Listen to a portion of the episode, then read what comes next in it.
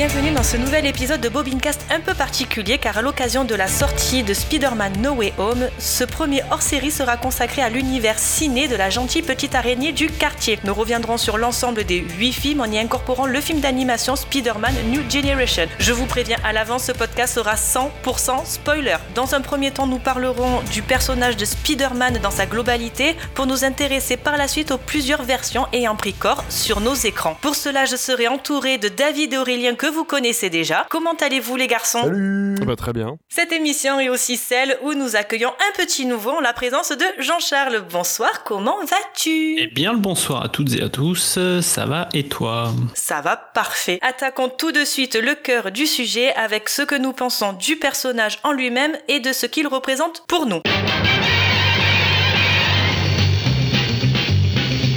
Spider-Man, Spider-Man, does whatever size, thieves just like flies. Look out, here comes the Spider-Man.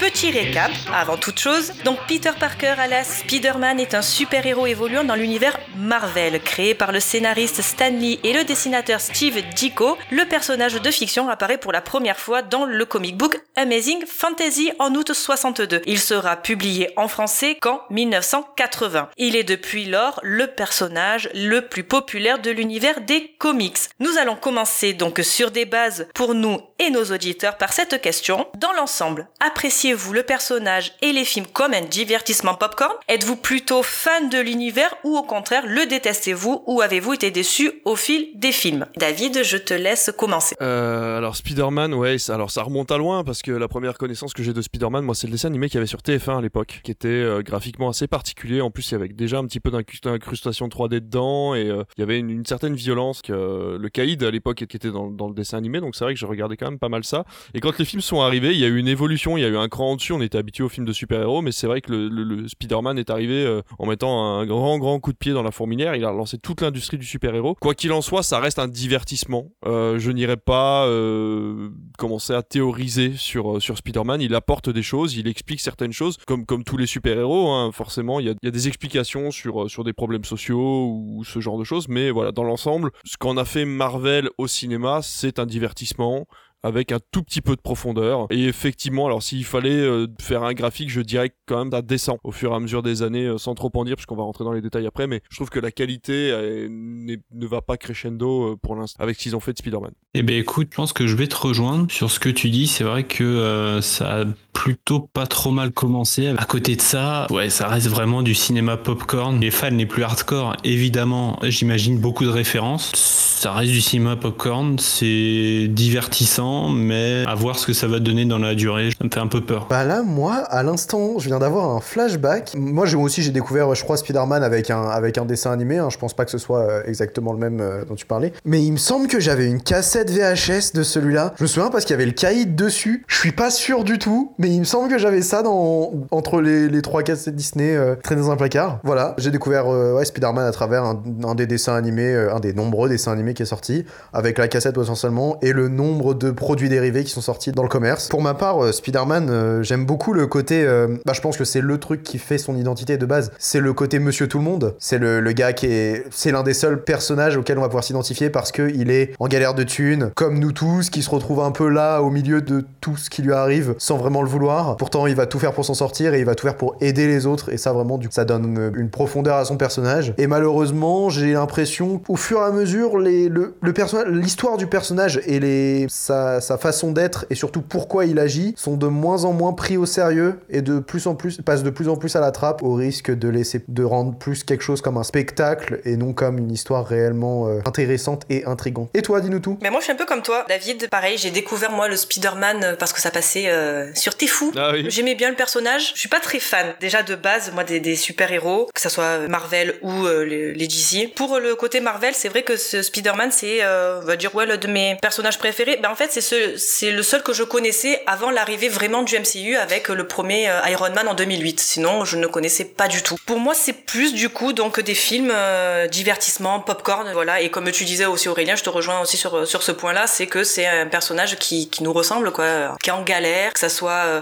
au lycée, que ça soit avec euh, les filles, que ça soit pour tout. Mais comme disait Stanley, en plus c'est un personnage auquel tu peux t'identifier parce que tout le monde et je crois que c'est redit même dans les épisodes, c'est redit dans les films, que tout le monde peut porter le masque. Il n'y a pas un centimètre de peau qui dépasse, donc tu ne sais pas qui est sous le masque, que ça soit un homme, une femme, n'importe quelle ethnie, n'importe quelle religion. Donc euh, tout le monde peut s'identifier à ce personnage et c'est ça qui est cool en fait avec Spider-Man. On y reviendra, mais euh, c'est une des, euh, comment dire, c'est un des leitmotifs du dessin animé Into the Spider-Verse justement. Il y a pas mal de scènes très explicites où justement il explique que ben voilà, il- n'importe qui peut être Spider-Man. Et les films, vous les avez découverts chronologiquement? Pas du tout. Ouais ouais, complètement, chronologiquement. Alors, j'ai connu euh, les tout débuts de Sam Raimi. Enfin moi j'ai vu le premier Spider-Man, je l'ai vu au cinéma. Le 2, je suis complètement passé à côté. Le 3, je l'ai vu au cinéma aussi et euh, les Amazing par contre, je les ai euh, à partir de Amazing, j'ai vu tous les Spider-Man au cinéma puisque c'est là que j'ai commencé à devenir projectionniste et exploitant de Cinoche. Donc c'est vrai que c'était quand même difficile de passer à côté. Ça fait vraiment plaisir.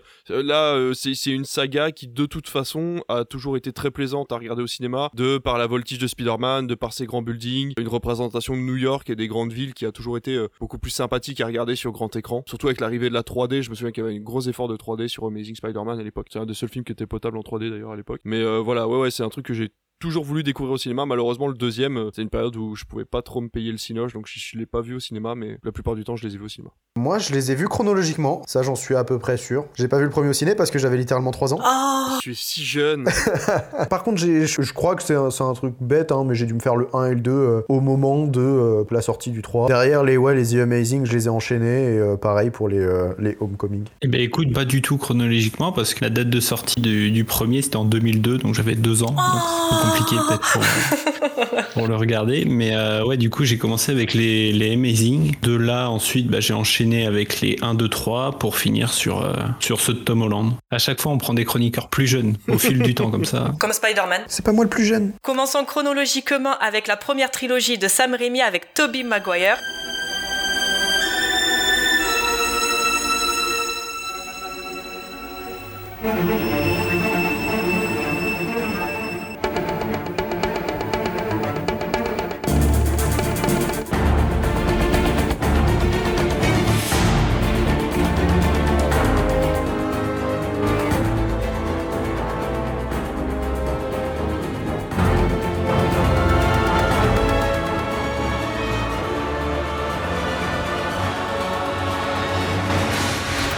Parlerons des films, puis par la suite, nous nous exprimerons sur la globalité de la trilogie. Mais dans un premier temps, donc comment avez-vous découvert ces films? Eh ben écoute, c'était après les Amazing Spider-Man et ma foi euh, plutôt agréablement surpris. Je les ai vus en ouais en 2015 quoi, donc c'est vrai que j'avais un peu déjà l'habitude de voir du cinéma comme ça, tu vois, assez popcorn. Mais non, franchement très bon ressenti. Moi, la trilogie de Sam Raimi, je l'ai découvert à la télé. Alors, je peux pas dire si je l'ai découvert le 1 et le 2 à la télévision, genre sur euh, TF1 au moment de la sortie du 3. Il me semble que c'est ça le contexte. Mais je pense que j'ai pas vu le 3 au ciné. Parce que je me serais rappelé d'avoir vu ça.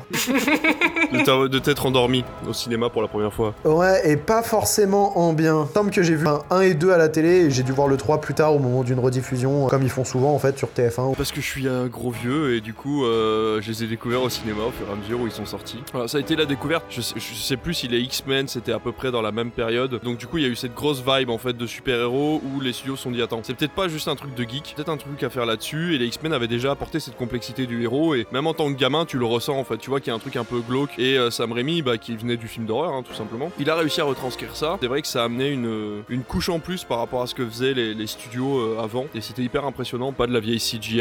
euh, Enfin voilà c'était pas les premières 3D qu'on utilisait à l'époque. euh, il est vraiment re- revenu aux sources et c'est vrai que c'était hyper intéressant. Quoi. Et toi, du coup, comment t'as découvert ces films? Moi? Oui, oui. euh, pareil, comme David. Pardon. Comme David, au cinéma. Et chronologiquement, pareil, ouais, ouais. C'est bien parce que du coup on doit pas du tout avoir la même expérience du, du héros de Spider-Man en fait. Donc ça ça va être super intéressant. Exactement. Commençons tout de suite avec le premier Spider-Man de la trilogie de Sam Raimi. Qui je suis? Vous êtes sûr que vous voulez le savoir? Si quelqu'un vous a dit que je n'étais qu'un type comme tout le monde, qui ne s'en fait pas dans la vie, ce quelqu'un a menti. Peter, écoute, tu es en train de changer. Je le sais, il m'est arrivé exactement la même chose quand j'avais ton âge. Non, pas tout à fait. Peter, je te présente mon père, Norman Osborn. C'est un honneur de vous rencontrer, monsieur. Harry m'a dit que vous étiez un génie de la science. Vous savez, je suis moi-même un peu scientifique. Qu'est-ce que c'est que ça? Quoi que ce soit, il faut que quelqu'un l'arrête. Un grand pouvoir implique de grandes responsabilités. C'est mon don. C'est ma malédiction. Qui êtes-vous? Qui je suis?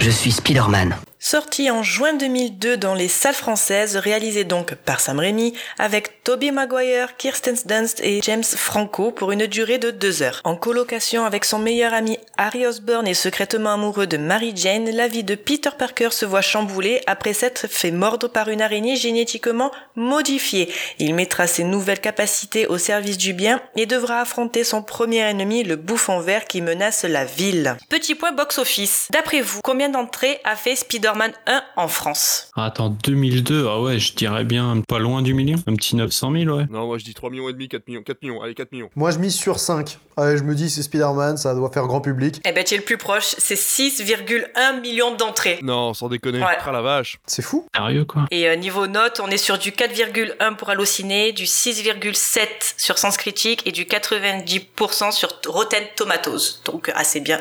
Rester à 90% sur Rotten Tomatoes après autant d'années. euh. Ouais, continuons sur la lancée. David, qu'est-ce que tu en as pensé de ce premier Spider-Man? C'est euh, une leçon.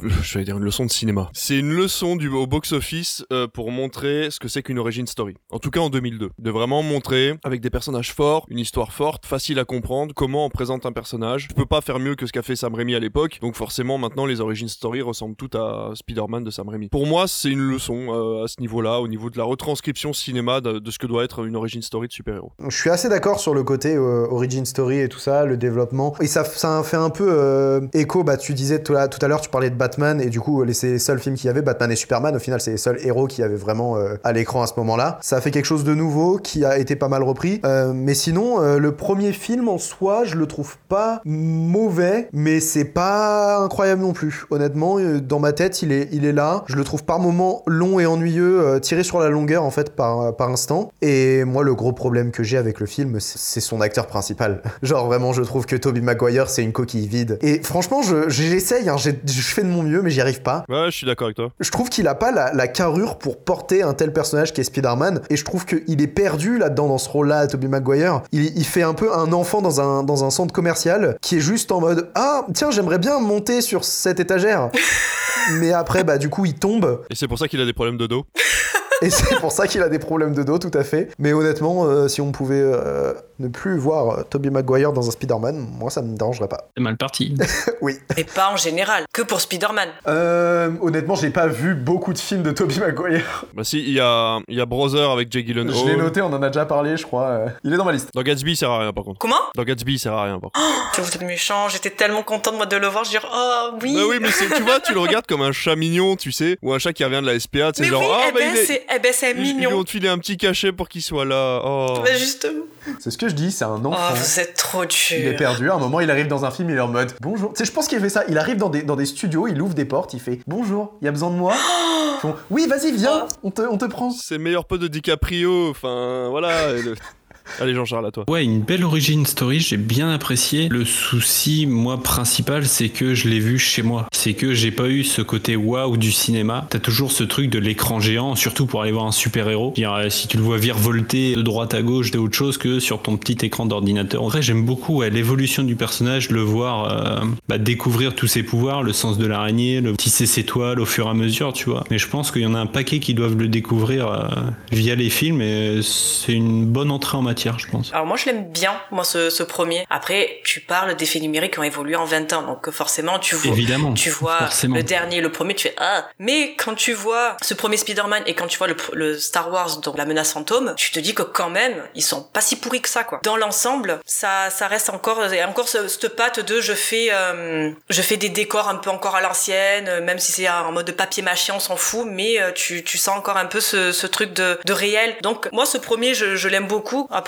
Toby Maguire moi je l'aime bien, ce petit chat mignon euh, perdu, j'adore. Et du coup Quelle a été, vous, votre, la scène qui vous a marqué dans ce premier Spider-Man? Le bisou à l'envers avec MJ. Ah, scène culte. Comment c'est fait, comment c'est tourné, tu vois, juste de, de retirer le masque à moitié, tu vois, pour laisser cette part de mystère. hein. Un- très bien fait, c'est très beau, une belle scène. Moi, je dirais euh, le moment où euh, Harry Osborn rentre chez lui et qui retrouve euh, du coup son père assassiné sur le divan avec bah, Spider-Man qui le dépose. euh, James Franco à ce moment-là, vraiment, il m'a ébloui dans cette scène. Je l'ai trouvé incroyable. Et vraiment, juste cette, cette image me marque avec encore les, les- rideaux du manoir du coup qui rentrent à moitié dans la baraque et tout. je pense que ça a été un gros impact. la mort de l'oncle Ben. La scène est très bien réalisée et alors pas que la, scène de la mort mais vraiment toute la poursuite qu'il y a après, la, sensation de haine en fait de Spider-Man où vraiment il bascule de l'autre côté le temps d'une séquence il a pas encore compris en fait les mots de son oncle au niveau des- de- de- du pouvoir et des responsabilités et là il a plus qu'une seule envie c'est de se venger, d'utiliser les pouvoirs pour se venger et malheureusement il y arrive et c'est ça qui euh, clenche aussi tout le processus du super-héros donc euh, c'est vraiment ouais c'était vraiment une séquence marquante quand j'étais euh, gamin et encore maintenant quand on la regarde elle a très très peu vieilli. Bah, puis elle est vachement bien amenée surtout. Ça arrive petit à petit et ça arrive à quand même, euh, en un claquement de doigts, à t'amener un truc important pour le personnage que forcément certaines trilogies arrivent pas forcément à faire. On, on y reviendra en plus quand on parlera de la globalité de la saga de, Sam Raimi, mais 3 amène son essoufflement aussi, quand il tente d'expliquer qu'en fait un personnage dont tu n'as vu ni l'ombre ni la couleur dans le premier s'incruste dans l'histoire, parce que dans le troisième ils avaient besoin d'une excuse, il fallait qu'il soit là à ce moment-là, et donc le personnage que tu n'as jamais vu euh, débarque dans le premier avec un reshoot et un remontage, et ça je trouvais que c'était un ressort scénaristique que Sam Raimi aurait vraiment aurait dû éviter, et ça prouve que le troisième était légèrement de trop quoi sur ça, pas mal de points.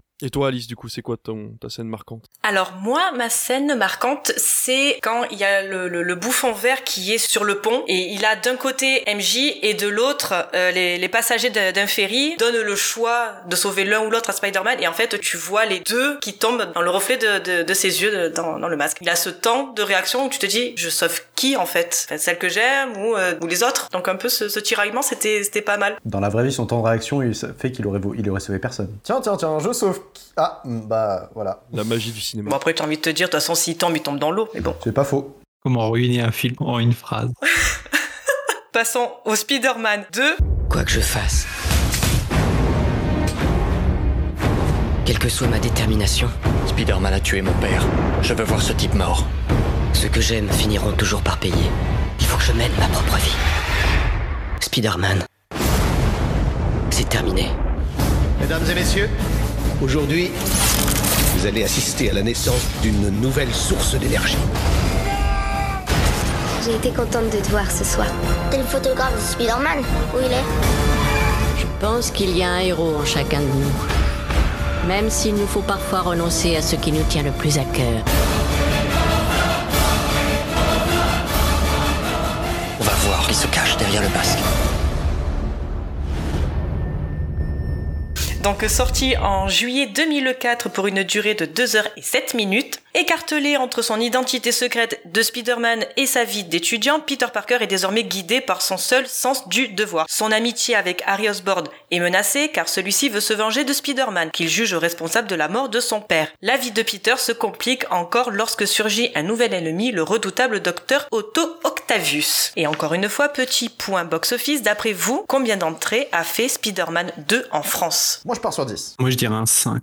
Es proche, 5,1 millions d'entrées. Par contre, pour les notes, on est sur du 4,2 pour Allociné, du 6,4 pour Sens Critique et du 93% pour Rotten Tomatoes, et c'est le mieux noté de la trilogie. Comme quoi, c'est le mieux noté, mais c'est pas celui qui a mené le plus de spectateurs. Et du coup, vous en avez pensé quoi, donc, de ce Spider-Man? C'est le plus complet dans ses convictions, dans ses envies. Sam Raimi était, on va dire, euh, à son rythme de croisière quand il l'a sorti, donc on sent qu'il est à l'aise avec le personnage, il peut le moduler un peu comme il veut. Bien aimé l'utilisation la production de toile, en fait, qui échoue parce qu'il a des problèmes psychologiques. Le, le tiraillement psychologique de Spider-Man se ressent au niveau physique, et comme nous, on se sentirait fatigué, ou on aurait la, la migraine ou quoi que ce soit, bah lui, il peut plus tisser de toile, et j'ai trouvé ça assez intéressant. On voit enfin que Spider-Man est quelqu'un d'intelligent, ça c'est hyper intéressant aussi, parce que bah, dans le premier, en fait, c'est un, petit débile, il a l'air d'être malin, mais il prend aucune bonne décision, et là, on voit que bah, il comprend, il arrive à, discuter avec Octa- Octavius, ouais, il a ce côté scientifique qu'on n'avait pas dans le premier. Puis voilà, c'est peu de choses à rajouter, la scène du, métro qui restera dans, la mémoire de, beaucoup de monde, monde aussi euh,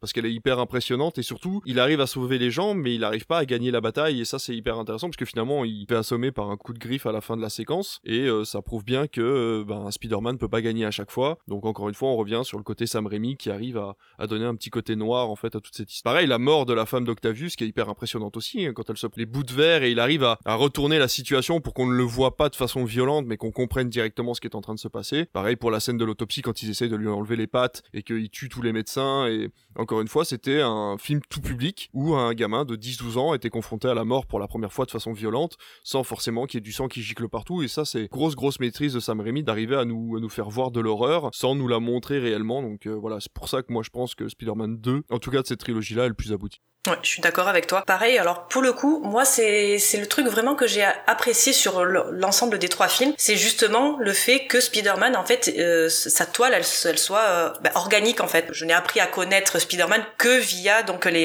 les films de Sam Raimi et pour moi c'est vrai que c'était logique. Et l'araignée elle te pique, l'araignée est génétiquement modifiée, donc toi te génétiquement elle te modifie aussi. Pareil, ce que tu disais, le fait que il est plus intelligent, ben, finalement c'est une évolution, c'est-à-dire que au début il apprend ce qu'est d'être un super héros parce que à l'inverse de la version de Tom Holland où il est entouré, on lui dit faut que tu fasses ça, c'est comme si, c'est comme ça, on le formate. Là, ben les gars, il est tout seul, il y a personne qui lui dit quoi faire, euh, comment réagir, il peut en parler à personne, c'est compliqué. Justement cette évolution, j'ai trouvé effectivement qu'il était beaucoup mieux fait dans son traitement. J'ai vu un Spider-Man, genre enfin, et en fait dans ce film-là, c'est un gars qui est perdu entre sa vie normale où il voudrait euh, du avoir une copine, il voudrait avoir un métier pot- potentiellement normal, sauf qu'en fait il y a euh, sa vie secondaire qui lui bloque tout et qui l'empêche d'évoluer et qui est vraiment hyper intéressant. Pour le coup, là, je me suis dit, ok, là, Tobey Maguire, il me plaît un peu plus. Du coup, j'ai bien apprécié le, développement pendant tout le film du personnage, sa façon dont il, va réussir à gérer euh, au final. euh. Et par contre, il faut vraiment que, que, que je dise un truc,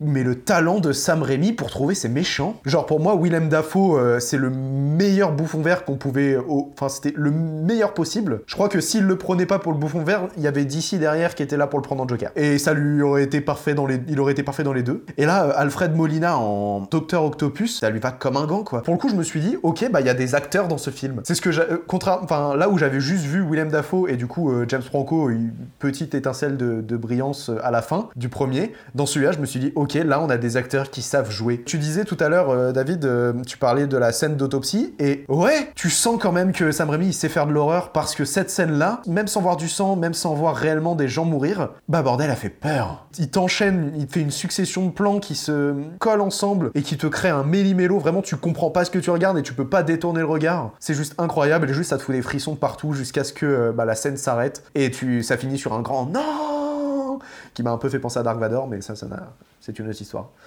Voilà, j'ai trouvé ça euh, incroyable. Je trouve que, ouais, euh, comme tu disais, son, son évolution de personnage, où euh, il commence par un petit scientifique et puis euh, qui devient fou. Il y a pas mal de scènes marquantes aussi. On comprend pourquoi il a été le mieux noté aussi. Tout était, tous les voyants étaient au vert pour, euh, pour un 3. Et du coup, donc ta scène euh, qui t'a le plus marqué dans ce film? La scène du kidnapping dans le café, tu vois en gros plan le, le- son sens de l'araignée qui commence et là une voiture qui vient fracasser la vitrine en gros plan au ralenti, un, un ralenti exceptionnel. Et la suite de la scène aussi où euh, tous les deux se retournent, tu vois rien, tu vois juste des gens courir et de là tu entends un pas lourd qui arrive, tu sais pas encore trop ce qui va se passer. Et la première confrontation entre les deux, cette scène-là euh, marquée à vie. Moi, c'est bah, la seule scène où j'ai trouvé que Tobey Maguire jouait. C'est quand il. le monologue qu'il fait face à, sa tante May pour raconter la, la mort de l'oncle Ben. Il se décharge d'un poids, il décharge tout ce qu'il a, et du coup, t'as la tante May, du coup, qui est perdue, du coup, qui le repousse un peu aussi à ce moment-là. Mais juste ce truc-là, je me suis dit, ok, là, c'est fort. Et juste la, la, la sensation, le sentiment qui s'échappe de lui et du coup, qui nous fait ressentir, j'ai trouvé ça vraiment euh, parfait. J'aurais pu être d'accord du coup avec Aurel hein, sur cette scène-là, mais qui servait aussi de ressort scénaristique. Mais moi, ma scène qui m'a vraiment marqué, c'est, euh,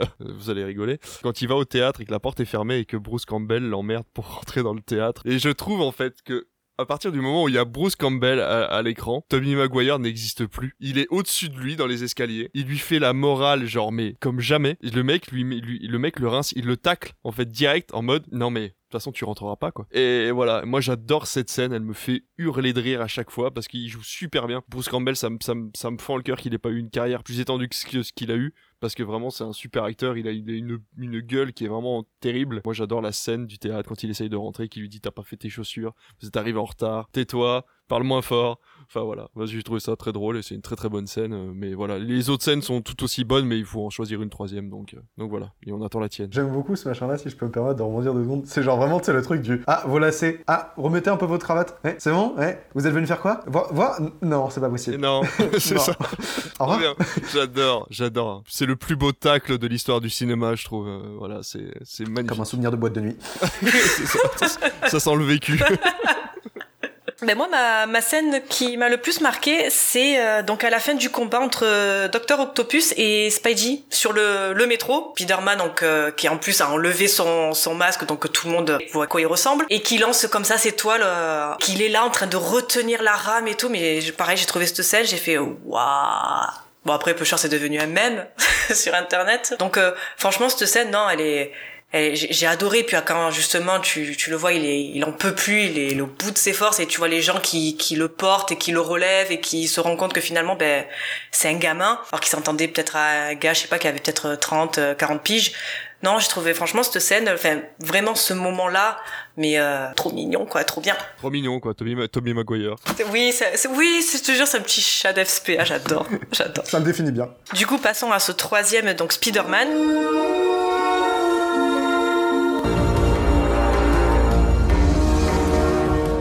Je vais demander à MJ de m'épouser.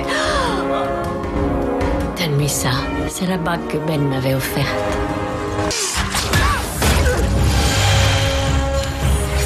Harry, tu savais que ça arriverait, Peter Il faut que tu me crois, je n'ai pas tué ton père La vengeance est comme un poison. Elle peut s'emparer de nous et nous transformer en monstres. Ce costume, d'où vient-il Cette substance semble être un parasite qui amplifie l'agressivité. On dirait que cette chose vous aime. Quelle classe, Spider-Man J'adore ton nouveau look Ce pouvoir, c'est si grisant. Qu'est-ce qui t'arrive J'en sais rien, mais je dois l'arrêter. J'ai fait des choses horribles. Je suis certaine que tu trouveras un moyen de tout arranger. Salut, Parker Ce pourrait être la fin de Spider-Man.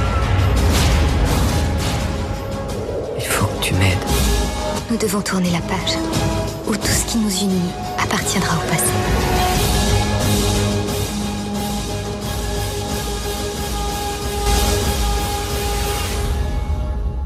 Sorti en mai 2007 pour une durée de 2 heures et également 7 minutes, Peter Parker a enfin réussi à concilier son amour pour Mary Jane et ses devoirs de super-héros, mais la brutale mutation de son costume décuplant ses pouvoirs transforme également sa personnalité pour laisser ressortir l'aspect sombre et vengeur que Peter s'efforce de contrôler. Encore une fois, petit point box-office, d'après vous, combien d'entrées a fait Spider-Man 3 en France? Il y avait quand même l'argument Venom dans celui-là, alors je sais pas s'il a pas attiré un peu de monde quand même. S'il a fait plus que le 2, je quitte cette émission. Ça m'étonnerait pas. non, je vais peut-être pas aller plus... je vais peut-être pas aller jusque là, mais. Je trouve que ça va aller en descendant. Moi, je t'ai- ouais, un petit 4 millions, quoi. 4 millions? Non, moi je dis plus, moi je dis 6, allez, re 6. Fait le milieu 5, mais euh, j'aurais bien dit 6 aussi. Je pense qu'il a, il a refait à peu près comme le 1. Il a fait 6,3 millions d'entrées. Sûr. Donc plus que le 1. Bon bah voilà, c'est tout pour moi. Ouais, je pense que effectivement, David a raison. Le, le, le côté euh, Venom a fait que pour les notes, il est à 3,5 sur Allociné, 5,5 sur Sens Critique et 63% sur Rotten Tomatoes. Donc de la trilogie, c'est le moins bien noté. Pour les mêmes excuses que pour euh, Batman, en fait, il faut le côté noir du héros. Les gens veulent voir un, un bad guy, et du coup, ça faisait trop longtemps que, que Spider-Man était le petit gentil. Et... Non, puis je pense qu'avec le temps, le 2 a quand même euh, pas mal fait parler de lui, sachant qu'il y a quand même un, un engouement qui a dû se créer à un moment. C'est que même aujourd'hui, actuellement, c'est le considéré comme l'un des meilleurs Spider-Man euh, qui, a, qui a été fait. Je pense qu'il y a vraiment eu tout un engouement qui s'est fait autour et que ça a fait pas mal euh, venir pour le 3 en salle. Tu en as pensé quoi du coup de ce 3 Et c'était bien le 2. Mais on, on s'arrête au 2. C'est un bon chiffre le 2. Regardez, euh, il y a plein de choses qui s'arrêtent à 2. Amazing Spider-Man. Amazing Spider-Man, c'était très bien et ça s'arrête au 2. Non, honnêtement, euh, honnêtement, le 3 est, est de trop, quoi. Je pense que c'est- il y a des choses qui veut tenter, la façon dont c'est fait est pas forcément adéquate. Honnêtement, c'est un, ennui mortel. Genre, moi, je suis resté euh, je suis 30 minutes devant le film en me disant, bon, on va attendre en espérant que ça, ça se redresse. Je pense que le seul truc que j'ai un peu apprécié, c'est ça, c'est le développement de Harry Osborn dans le film. Mais sinon, euh, le côté Venom, moi, j'ai pas du tout accroché. Le personnage de l'homme sable est vraiment simple, est vraiment bien. Certains points sont vraiment bien introduits, mais en soi, non. Il est oublié, oubliable, et je pense qu'il est pas utile à l'histoire. J'irai pas plus loin, ça sert à rien. Et ouais, ce 3, je l'ai pas aimé, tout simplement, je me répète, hein, mais il y a trop de méchants. Quand il y a un trop, je disais euh, la même chose dans l'épisode précédent, quand il y a trop d'acteurs bankable, ça fait pas un bon film. Quand il y a trop de méchants, ça fait pas un bon film non plus. En fait, tu nous amènes en salle pour voir un Venom, et finalement, moi, j'ai pas été satisfaite parce que le méchant a été principalement l'homme sable. Il était méchant sans être méchant, et là, il y a trop de méchants. On a l'homme sable, on a Venom, on a à la fin euh, le bouffon vert, euh, bouffon vert junior. Je trouve le traitement de Peter Parker pas très bien. De l'amener à une part sombre via ce costume, c'est sympa, mais bof, je trouve qu'il est plus tête à claque que vraiment, euh, tu te dis, euh, d'un coup, c'est, devenu, euh, entre guillemets, Dr. Jekyll et Mr. Hyde. En fait, pas du tout, non, il est juste devenu euh, arrogant, égocentrique, et je l'ai détesté dans ce film. Après, dans l'ensemble du film, euh, non, c'était pas... Je, je m'attendais à quelque chose d'un peu plus épique. En fait, voilà. Spider-Man 3, c'est un, un sujet qui est assez particulier parce qu'il est en train de remonter un peu en fait au niveau de sa cote là ces dernières années. De Harry Osborn en fait, qui finalement est une utilisation assez complexe, qui mériterait d'être un peu plus aboutie effectivement, mais voilà, c'est un des points à retenir de, ce Spider-Man 3, c'est euh, voilà, c'est la quête de vengeance de Harry qui devient quasiment aussi fourbe que son père puisqu'il fait semblant d'avoir perdu la mémoire. Euh, Faut savoir que les effets spéciaux sont complètement à la ramasse. Dans les deux premiers, Sam Raimi utilisait des bouts de ficelle comme il le faisait depuis des années. On avait des décors en carton pâte certes, mais on avait très très peu de CGI et on avait du coup une direction artistique qui était euh, vraiment notable et on pouvait reconnaître les films de Sam Raimi grâce à ça. Là, la première séquence où il se bat, enfin c'est que de la 3D, sauf que bah ils étaient pas prêts à l'époque quoi. Ça, ça donne des espèces de, héros en caoutchouc, euh, hyper bizarre, les fonds verts sont dégueulasses, c'est vraiment vraiment pas bon. En plus de ça, Sam Raimi se moque de Peter Parker, mais véritablement. Autant dans le 2, il s'en moque quand il perd ses pouvoirs, vraiment le côté qui Peter Parker, je pense que Sam Raimi, il l'aime pas. Il n'aime que Spider-Man parce que Peter Parker n'a aucun sens dans les films de Sam Raimi. Quand il devient le méchant Peter Parker, il le ridiculise véritablement. Même les filles le regardent en mode, mais il s'y fait. Il utilise les codes de la coolitude pour en faire un héros complètement risible. Pense que Sam Raimi n'avait plus rien à dire et du coup il s'est éclaté. Il me laisse toutes les libertés que je veux. En plus, l'industrie du cinéma à l'époque de super-héros était en train de changer. Les libertés commençaient tout doucement à, être de moins en moins visibles dans les films. Du coup, il y a énormément de défauts. Le scénario tient pas la route parce qu'en fait, Venom, le film de Venom avec euh, Tom euh,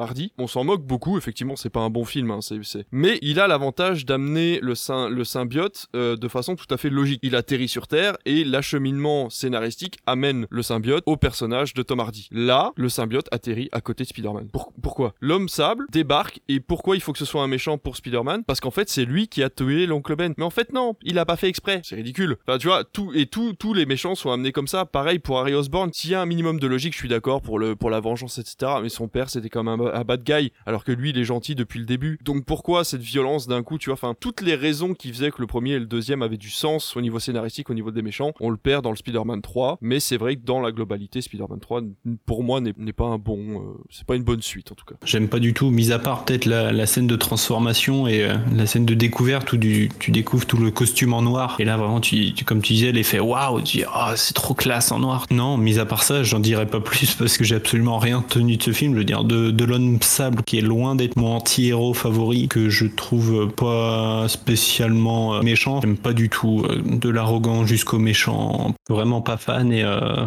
ils auraient dû s'arrêter à deux.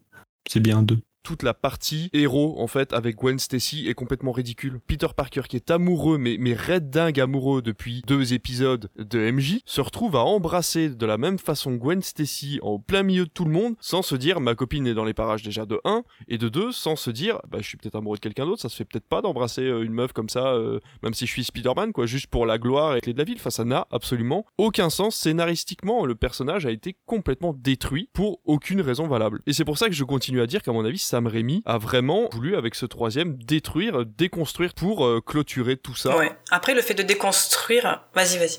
Je pense qu'il a le super pouvoir, du coup, ce film, de, de, de juste faire disparaître la logique. Vas-y, je t'en prie, je con- continue. Euh, non, je disais, euh, je sais plus, euh, le. Oui, déconstruire. Déconstruire, après, déconstruire un personnage, un héros, c'est. Moi, c'est quelque chose à la limite que, que j'aime bien. Ça a été fait et il y en a qui s'en sont plaints dans, euh, dans Star Wars 8, où justement euh, on descend Luke Skywalker de son piédestal et même lui le dit, il fait moi je suis juste, euh, en gros je suis un moine, je suis dans ma caverne, faut arrêter de toujours glorifier ce personnage. Le fait de déconstruire un héros, c'est à la limite c'est ce que j'aime bien parce que justement tu descends un peu les, les, les héros, même n'importe quel personnage de son piédestal, j'aime bien. Après quand c'est bien amené c'est sympa, mais là effectivement, waouh, c'est...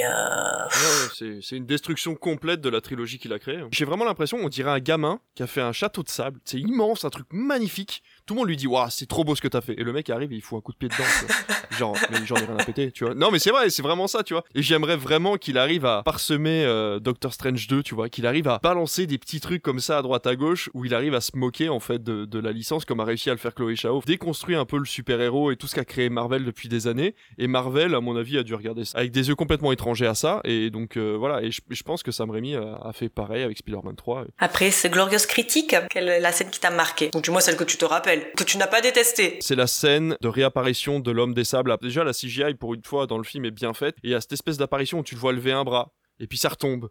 Et tu le vois lever un autre bras, et puis ça retombe. Et il apprend comme un nouveau-né avec son nouveau corps. Et là, il voit la photo de sa fille, et tu vois qu'il pose la main et là tel on va dire une prémonition en fait il peut pas l'atteindre il touche le truc et là le sable se décompose et il peut plus prendre la photo de sa fille et c'est vraiment hyper symbolique et c'est pour ça que je dis Sam Raimi est un bon réalisateur c'est que lui il avait envie de le travailler ce personnage là à ce moment là il avait eu la bonne idée et il a réussi à créer une scène avec la musique absolument dramatique à ce moment-là. Voilà, cette scène est absolument magnifique euh, de, de voir ce méchant qui est pas vraiment méchant, mais qui du coup, euh, par coup de malchance, va, va devoir se sacrifier tout ce, qui, tout ce pourquoi il voulait euh, être, être honnête, quoi. Moi, c'est une scène, celle dont tu parles. Mais en gros, elle m'a fait penser, moi, à Ghost. Oui, il y a ce côté un peu, oui, effectivement, le côté dématérialisé. Moi, ma scène qui m'a marqué, c'est quand tu, quand Peter Parker, en fait, il veut, il, il s'arrache son costume, qui est devenu Venom, en fait, dans l'église. Je trouve cette scène, elle, moi, elle m'a marqué. Justement, tu, tu vois où il se, il se décharge de tout ça, il, se, il, arrache tout. Et non, franchement, c'est ça. Et c'est là que tu comprends aussi que mais un certain euh, volume sonore en fait et la faiblesse de, de ce symbiote. Et toi Aurel, c'est quoi? Euh... Dans la première demi-heure déjà. c'est celle où il danse, j'en suis sûr c'est celle où il danse. Non, en vrai justement j'étais en train de me dire, bon je vais pas dire celle où il danse. Non, moi j'aurais bien dit Harry Osborn quand il est à l'hôpital et tu sais t'as ce moment de doute, tu sais du coup il dit qu'il a, enfin il a perdu la mémoire, il se souvient de rien, tout ça. Même si t'as envie de le croire parce que il était sympa pendant deux films et que là on sait pas trop parce qu'il dit qu'il est gentil, mais la façon dont il le dit, il fait pas très gentil. C'est vraiment en fait t'as ce doute qui plane et du coup bah le, personnage de Spider-Man est, en mode euh, ok il est il est cool. Mais enfin toi en tant que spectateur je trouve que t'as as quand même une, la dualité qui est toujours présente et c'est vraiment intéressant la façon dont c'est fait. Après c'est peut-être parce que j'adore le personnage de Harry Osborn. Une des rares euh, dont je me souviens c'est la transformation. Tu vois le symbiote arriver euh, transformer le costume petit à petit et, tu le vois après virevolter à travers la ville dans son beau costume noir et où, où t'as ce plan de caméra tu vois qui tourne euh, où tu découvres, où il découvre lui-même son reflet dans l'immeuble. Donc c'est la seule qui vraiment m'a marqué où tu te dis waouh en noir c'est trop stylé. donc du coup toi c'est l'inverse, c'est la, la création. Après franchement moi je dis les meilleures scènes sont quand même celles de G. Jonah Jameson. Tout film confondu, joué par J.K. Simons, c'est punchline sur punchline, mais j'adore vous êtes viré Non, vous êtes, viré Je vous ai cherché toute la matinée, on vous a coupé le téléphone Un savant fou perd la boule, on a même pas de photo Pareil que Spider-Man était là. Vous étiez où? À photographier les écureuils? Vous êtes viré La fête au planétarium. Ah oui, vous êtes déviré, revenez Et je suis très heureux qu'il l'ait repris euh, pour, euh, pour la, dernière trilogie. Hein. Il joue très bien les, les méchants, hein. enfin les méchants. Il joue très bien les salauds. Ouais, voilà. on l'a vu dans Whiplash, on se C'est ce que j'allais te dire. De toute façon, il a gagné l'Oscar euh, pour, ça. Hein. On se souvient de Whiplash, ouais. Et du coup, dans l'ensemble, qu'avez-vous pensé donc de cette première trilogie? Vous l'avez aimé, plutôt mitigé ou pas du tout? Oh bah, Je l'ai aimé, je l'ai aimé, c'est sûr, et je la regarde encore maintenant, et je la montrerai à mon fils euh, dès qu'il dès qu'il aura l'âge suffisant pour la regarder, parce que ça reste encore une fois une très belle origin story. Il y a une continuité sur les trois films et une conclusion à la fin qui est là. Il a réussi à clôturer les films. Voilà, il n'y a pas de fin ouverte qui servent à rien. Pour une fois qu'on a une saga de super-héros qui arrive à être clôturée plutôt qu'annulée, on ne peut que en dire du bien et malgré les hauts et les bas, il y en a toujours, on le voit dans Star Wars, on le voit dans Matrix, ne fais pas cette tête, il y a des hauts et des bas même dans Matrix. Non mais voilà, tu peux pas, euh, aucun film n'est parfait. Si, Matrix est parfait. continue, continue. Continue, t'en occupe pas, continue. On parlera dans la prochaine émission. Non, mais voilà, c'est dans, tous les cas, Sam Raimi est un bon réalisateur, c'est indéniable. Les acteurs ont- sont plus ou moins bons à des moments donnés du film. On ne peut pas détester cette saga parce qu'elle a amené le, super-héros au cinéma d'une façon dont on l'avait jamais vu euh, de- depuis des années. Donc euh, voilà, oui, moi j'ai- j'aime de cœur cette saga-là euh, pour ce qu'elle est, et pas forcément pour ce qu'elle me fait ressentir, mais pour ce qu'elle a apporté au, au cinéma en général, au cinéma popcorn, quoi. Est-ce que tu dirais que c'est une bonne adaptation? Alors, c'est compliqué parce que je, n'ai pas lu trop de comics de Spider-Man, mais de l'idée en tout cas que j'en avais quand je suis rentré dans la salle de cinéma la première fois, oui, c'est une bonne adaptation. Peut-être grâce aux libertés aussi qu'ont pris les studios et Sam Raimi, en impliquant le fait qu'il n'y ait pas de capsule de, de, de, de, de tisseur de toile, en impliquant des ressorts scénaristiques et, et des implications de personnages qui n'étaient pas les mêmes dans les comics. Mais encore une fois, c'est une adaptation comme tu dis, donc c'est au cinéma. Ils ont adapté ça comme il fallait pour le cinéma, pour le grand public, et c'est pour ça que ça a fait 6 millions d'entrées euh, quasiment à chaque fois. euh, C'est que ils ont réussi à adapter ça pour que tout le monde comprenne l'histoire et que tout le monde comprenne les personnages qui sont liés. Donc euh, agréablement surpris malgré le fait que j'ai pas pu la voir au cinéma. Ça a été construit de A à Z, ça n'a pas été interrompu en plein milieu, changé de réal ou quoi. C'était vraiment bien pensé et on voit vraiment une belle évolution du personnage entre les, entre les trois films. Une belle saga à l'écran. Ok, bah moi dans l'ensemble, pareil, j'ai euh, j'ai plutôt bien apprécié. Alors après, c'est celui que j'ai découvert en premier. C'est vrai que ça reste quand même, je dirais pas ce que je préfère, mais ça reste quand même pour moi la référence des Spider-Man. Mais ayant découvert la, la trilogie de Sam Raimi en premier, on va dire le film de Spider-Man un peu doudou, de nostalgie, de te dire ah c'est sympa quand même. Après, est-ce que c'est une bonne adaptation? J'ai jamais lu de comics, je ne me suis jamais plus euh, intéressée que ça au, au personnage. Mis à part donc les, les films et les dessins animés qui passaient à la télé, c'était vraiment mes deux seules mes deux seules références quoi. Je vais me faire taper dessus, hein, je pense. Je vais être parfaitement honnête, j'aime pas du tout ces films. Genre, si Spider-Man 2 est vraiment bien, genre la trilogie en elle-même, j'aime vraiment pas. Parce que, autant scénaristiquement, par moment ça tient debout, par moment beaucoup moins, on l'a vu sur le 3. En termes de réalisation, c'est parfait. hein. Est-ce que en, termes d'adaptation, c'est bien? Je pense qu'en fait, ces, trois films-là, c'est une bible pour les fans du comics de Spider-Man parce que Sam Raimi, en fait, a réussi à mettre en place avec sa caméra, reproduire, entre guillemets, des cases de comic book. Grâce, du coup, à la façon dont il a filmé la voltige dans New York et aussi les combats contre les ennemis. On sent euh, la puissance des ennemis à travers les plans aussi bien que dans les, que dans les comics et on sent, du coup, le doute que peut avoir Spider-Man par moment face à, je sais pas, le bouffon vert au milieu d'un incendie ou euh, Octopus euh, sur le toit d'un train. Et donc là, vraiment, la façon dont il a réalisé ça, c'est vraiment intéressant. J'ai beau euh, voir ça et savoir qu'il y a des trucs bien, j'y arrive pas parce que Tobey Maguire me fait pas apprécier le personnage comme je devrais. Même MJ n'a pas d'intérêt si ce n'est être la fille qu'on sauve. C'est ouais, je comprends que ce soit le film popcorn un peu sans prise de tête qu'on regarde, mais moi ça m'ennuie. Genre je sais que là, je les ai revus du coup et le, le premier m'a causé un ennui mo- mortel et la seule chose j'ai vraiment retenu du film, c'est eh mais en fait MJ a travaillé au Moondance et c'est là où il travaillait Andrew Garfield dans Tic Tic Boom. C'est vraiment le seul truc qui m'a marqué dans le film, dans le premier film et le la suite. pff, Genre, moi je pense que si, si, si je devais regarder un film Spider-Man aujourd'hui, ce serait clairement pas cette trilogie-là. La réponse, euh, elle est évidente, mais quel est ton préféré de la trilogie? Le 2 sans, sans aucune hésitation, à aucun moment. Ah bah idem, il y a, y a même pas à discuter, c'est euh, direct. David, pareil, le 2 Euh, non, moi c'est le premier. Ah ouais, J'ai beau aimer la réalisation du deuxième, j'ai beau aimer la profondeur du deuxième. Le premier, moi, reste euh, le souvenir que j'ai en fait parce que petite anecdote, tu la gardes ou tu la gardes pas. En fait, ce qui s'est passé, c'est que c'était un DVD qu'on m'avait prêté par un copain. Enfin, j'allais devoir le rendre. Et en fait, j'avais trouvé une astuce. J'avais branché ma PS2 sur mon caméscope et mon caméscope sur ma télé. Et du coup, je pouvais enregistrer sur cassette les DVD que je mettais dans ma PS2. Du coup, j'avais enregistré Spider-Man sur cassette depuis un DVD. Donc, t'avais le début, euh, le petit menu et tout. Puis tac, ça partait sur le film. Je l'ai rendu à mon pote et je le regardais en boucle, en boucle, en boucle. Et du coup, je l'ai, je l'ai- pendant une période, je le connaissais par cœur. Et donc, c'est pour ça que moi, le premier, ça reste mon favori. Tu te rends compte que rien qu'avec ce système D, t'étais plus intelligent que le personnage du film que tu regardais, du coup. je sais. Par contre, c'est du génie. Merci, merci. Bon, après, moi, je vous rejoins. hein. C'est le 2 que je préfère aussi. hein. Pour toutes les raisons qu'on a évoquées, hein. le mieux abouti, que ça soit le scénario, que ça soit visuel. Tout est, pour moi, tout était parfait, en fait, dans le 2. Et euh, bon, après, ça s'est un peu euh, cassé la margoulette dans le 3, mais euh, moi, j'ai rien, à- j'ai rien à dire. Il était pour moi parfait. C'est celui que je préfère de la trilogie. Continuons avec la dilogie donc de Mark Webb avec Andrew Garfield.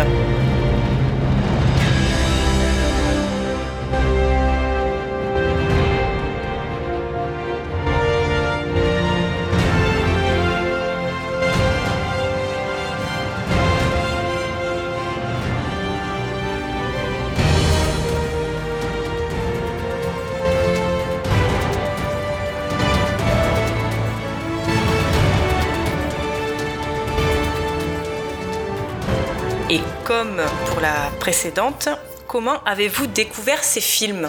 Moi, je les ai vus au cinéma. Je les ai découverts au cinéma. J'étais bien content. Je me suis dit, ah tiens, un film Spider-Man, The Amazing, Hmm, ça a l'air intéressant. J'ai mon frère qui connaissait un peu l'univers et du coup qui m'a parlé de quelques trucs. Apparemment, ça va se rapprocher beaucoup plus des comics et de la façon de l'histoire de Spider-Man d'origine dans les comics. Ça peut vraiment être beaucoup, enfin, impactant. Du coup, on y est allé et voilà. J'étais enfin assez âgé pour, euh, pour voir ça au cinéma. C'est cool. Je sais même pas si je connaissais Spider-Man avant. Très belle découverte au final et puis qui m'a fait voir du coup la, la trilogie de Sam Raimi par la suite. Bah, je- comme je l'avais dit tout à l'heure, moi, le, deux, enfin, le Amazing, c'était euh, cinéma direct. Je venais d'arriver euh, en projectionniste, donc euh, dans, le, cinéma où je bossais. Et donc, du coup, c'était la, c'était l'effervescence. On commençait à recevoir les premières affiches, on commençait à avoir les premières bandes annonces, puis c'est nous qui les mettions en salle pour que les gens puissent les voir. Donc, on était en salle. Enfin, moi, j'ai toujours été, euh, j'ai toujours eu ce petit côté.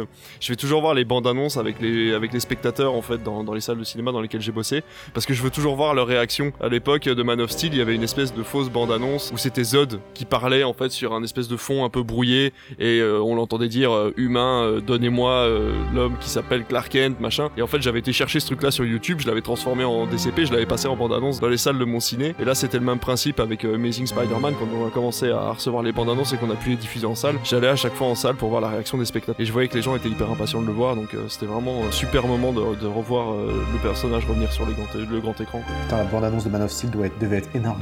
Ouais. Ça m'aurait fait flipper de voir ça. Ouais, en vrai, ouais, en vrai, je le diffusais dès que je pouvais. Et les gens étaient vraiment au taquet. C'était vraiment chouette d'entendre les gens faire oh, Attends, Clark Kent, c'est Superman et tout. Ça veut dire qu'il y a un film Superman qui sort parce que la com venait à peine de commencer. Donc euh, les gens étaient à fond, quoi. Et à la fin, t'avais le gros Z, enfin pas le Z, le S en fait, un peu brouillé. euh, et c'est non, c'est super bon. Ça doit encore exister sur YouTube. euh, Si vous tapez teaser Man of Steel, ça doit encore exister. Mais en fait, c'est juste le discours. Enfin, je dis c'est une bande c'est un trailer, mais en fait, c'est le discours qui donne dans le film. On l'entend à un moment dire justement à travers les télés. Bon, bref, c'est un autre sujet. Allez, vas-y, Spider-Man. Mais pour le coup, le premier, je l'ai découvert moi en, DVD. Parce que pas plus motivé que ça d'aller voir un Spider-Man. On sortait d'une trilogie.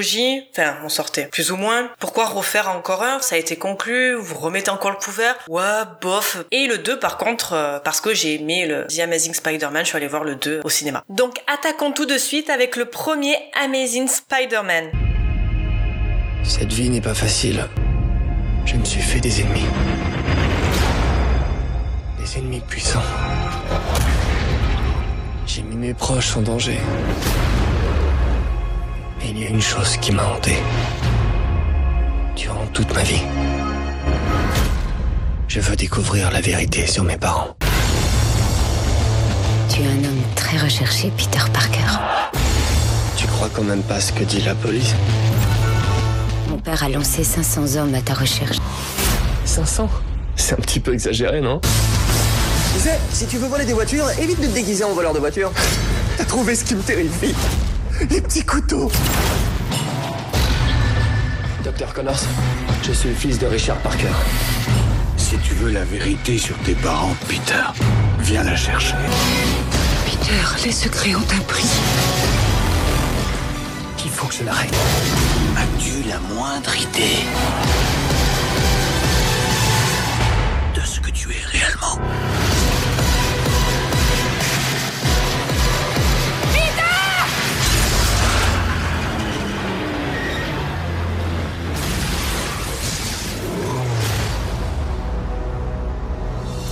sorte En juillet 2012, ce reboot est réalisé donc par Mark Webb avec Andrew Garfield, Emma Stone et Reese Ifans pour une durée de 2h17 minutes. Comme la plupart des ados, Peter essaie de comprendre qui il est et d'accepter son parcours. Amoureux de Gwen Stacy, il découvre les sentiments, l'engagement et les secrets. En retrouvant une mystérieuse mallette ayant appartenu à son père, Peter entame une quête pour élucider la disparition de ses parents, qui le conduira à Oscorp et au labo du docteur Connors. Petit box-office, d'après vous, combien d'entrées a fait The Amazing Spider-Man en France? Moi, je dis 3 millions le premier. Oh putain, moi j'aurais dit un 1,5 million, moi, tu vois. Je pense que le premier a bien marché et c'est le deuxième qui a fait un peu qui a floppé un peu. Moi, je dirais 3 millions le premier. ouais. 2,5 millions d'entrées. Ah ouais, par rapport à la première trilogie, tu m'étonnes que Sony était déçu. Alors, Andrew Garfield Ah, j'avoue, j'avoue. Et pour les notes, on est sur 3,3 pour Allociné, 5,6 sur Sens Critique et 72% sur Rotten Tomatoes. Et c'est le mieux noté des deux. Votre déception. Mais du coup, David, t'en as pensé quoi de ce premier euh, The Amazing Spider-Man? Eh ben, c'était un Spider-Man qui me ressemble. C'était un Spider-Man que j'avais envie d'être en fait, pas comme euh, Tobey Maguire et son côté euh, mièvre et, et complètement amorphe. Là, on a un petit gars euh, hyper nerveux qui est un peu euh, enfermé sur lui-même, mais qui est bon photographe, qui fait du skate. Il y a, y a un équilibre en fait entre l'adulte débile qui est Tobey Maguire et l'ado débile qui est Tom Holland euh, dans la troisième version. La bande son aussi, j'ai remarqué que c'était vachement plus rock, un truc un peu rock, folk, des vrais titres. C'est pas juste de la musique. Alors même si les musiques de la version de Sam sont très bien, hein, ça a amené la musique de super-héros à un autre level. hein. Et il y a vraiment un gros gros travail sur euh, sur la bande son en fait, euh, sur la playlist en fait de Amazing. Et c'est ça aussi l'intérêt, c'est que c'est une playlist. C'est-à-dire qu'à partir de ce moment-là, on peut écouter la playlist de Spider-Man, même si on a juste vu le film, qu'on n'aime pas les musiques de cinéma, on peut l'écouter. Donc c'est vraiment un- un- une grosse grosse avancée. Il y a l'avancée de la 3D dans le film aussi, c'est-à-dire que là la CGI est de bonne qualité. Tu peux encore regarder le film maintenant, ça passe. Je veux dire, il n'y a pas de défauts, il n'y a pas de fonds verts qui sont trop voyants. Donc euh, voilà, il y a, y a vraiment un travail numérique qui a été super bon sur celui-ci parce qu'ils n'arrivaient pas à revenir aussi, je pense, sur les côtés carton-pâte que faisait Sam Raimi qui maîtrisait très bien. Là, on a, euh, voilà, on a, on a un Spider-Man qui ressemble à, ce qu'on voulait. Je suis désolé, Mark Webb. euh, alors, j'adore Sam Raimi, mais je suis plus fan du cinéma de Mark Webb. Je trouve qu'il fait quelque chose de plus travaillé, de plus subtil, de plus romantique. Le travail de la relation entre Andrew Garfield et, et, euh, donne-moi son nom. Gwen Stacy. Voilà, la relation que t'as entre Peter Parker et Gwen Stacy, elle fonctionne dès la première seconde en fait dans Amazing Spider-Man. Il se rend compte, elle lui lâche une vanne, c'est fini, tu sais qu'ils sont amoureux. Ça marche super bien. À aucun moment je ne crois à la relation amoureuse entre Peter Parker et euh, MJ dans la première version de Sam Raimi, ça ne marche pas. Là, c'est un amour sincère, ce qui rend la fin du 2 encore plus tragique. Il y a le fait que la police ne l'accepte pas en tant que héros aussi, cette problématique-là, on n'entend pas trop parler dans la version de Sam Raimi. Il est l'ennemi numéro 1 parce que le Daily Bugle l'a décidé, mais là, par contre, dans la version d'Amazing de Spider-Man, il est pas, au début, la petite araignée du quartier. Il est l'emmerdeur de la police qui fait foirer toutes les opérations. Donc euh, on a ce côté aussi un peu plus ado, qui fait un peu ce qu'il veut, et donc voilà. Et alors, dernière chose, et après je vous laisse la parole, il y a aussi le complot des parents. La problématique de la disparition des parents, c'est quelque chose qui manquait dans la version de Sam Raimi, parce que c'était une inconnue de l'équation dont on voulait connaître la réponse, et c'est vrai que nous, nous donner des miettes de pain comme ça en nous disant, bah en fait, les parents de Peter Parker sont plus que des parents, et c'est pour ça qu'il s'est retrouvé euh, chez ses, enfin chez Tante May. Du coup, c'est le petit truc en plus, dès que tu commences le film, tu dis, ok, il va y avoir une plus-value par rapport à la première trilogie. Donc euh, voilà pourquoi moi j'ai préféré celui-ci, euh, et pourquoi je l'aime tant en fait? Eh ben écoute, euh, du coup, première aventure pour euh, moi au cinéma pour découvrir un Spider-Man. Et waouh quoi. Visuellement, tous tous les plans claquent quoi. Ça, ça envoie du lourd. Des films d'une qualité visuelle folle. Andrew Garfield auquel j'arrive à plus à accrocher. Et ouais, on a, on a tout. On a, on a le début, euh, comment il est, comment il devient Spider-Man et toute l'évolution qu'il a. Ouais, je, j'adore. En fait, je suis presque dégoûtée de pas l'avoir vu au cinéma. J'ai adoré les effets numériques, la photographie, la relation entre les personnages, le comique qui en ressort. En fait, c'est vraiment avec ce film que j'ai découvert Andrew Garfield et depuis euh, mon amour pour lui est euh, sans borne. Tout est parfait dans ce film, même le, méchant qui à la base, moi j'avais connu dans les dessins animés où je me suis dit ouais bon le lézard, euh, bof. En fait, c'est même c'est même pour ça que je suis pas allée le voir au cinéma parce que le méchant lui-même ne m'attirait pas. Je me suis dit comment tu peux dépasser William Dafoe ou, euh, ou Alfred Molina? Je dis ouais bof quoi. Enfin, y a, y a, en fait sur le papier il y a rien qui m'attirait et fait quand je l'ai vu j'ai fait waouh mais en fait il est génial. J'adore tout, j'adore tout dans ce film, mais vraiment.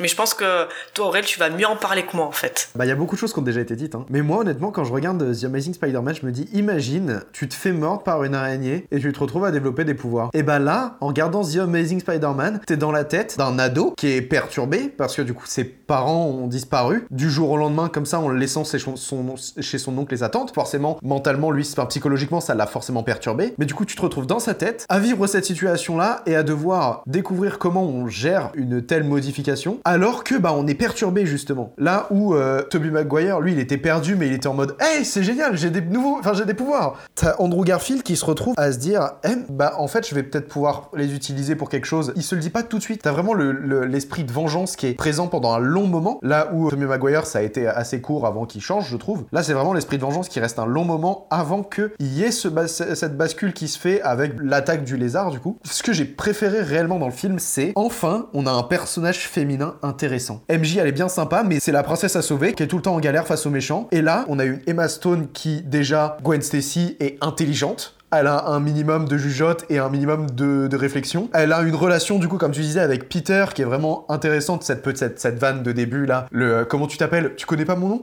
Si, je connais ton nom, je voulais juste savoir si tu t'en souvenais. Juste cette vanne me tue à chaque fois. Et je me dis, est-ce que c'est vrai? Est-ce qu'elle connaît vraiment son nom?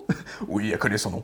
Mais franchement, ça, je trouve ça hyper intéressant. La, la- même la relation entre Andrew Garfield et, et son. Et le, le- Je me souviens absolument pas du nom de, l'oncle Ben. C'est Martin Sheen. euh. C'est Martin Sheen? Bah oui. J'ai absolument pas capté. Mais c'est pour ça que Amazing Spider-Man est encore un cran au-dessus et sa femme, c'est, je ne sais plus le nom de l'actrice, mais c'est celle qui joue la mère dans Madame Doubtfire. C'est voilà, c'est un film de génération encore une Je fois. trouve ça vraiment fou, je genre, ce film m'a subjugué. Juste, moi en fait, c'est Gwen Stacy vraiment qui m'a plus marqué limite que Peter Parker en lui-même. Et le truc que j'ai trouvé intéressant, c'est que enfin, on a un Peter intelligent qui arrive à développer un schéma de pensée, qui va pas agir comme un idiot en allant tout droit face au danger, et qui va sauver des gens au maximum, même s'il doit y laisser sa vie. Et c'est le meilleur Spider-Man que j'ai vu au cinéma. C'est quoi la scène qui t'a marqué?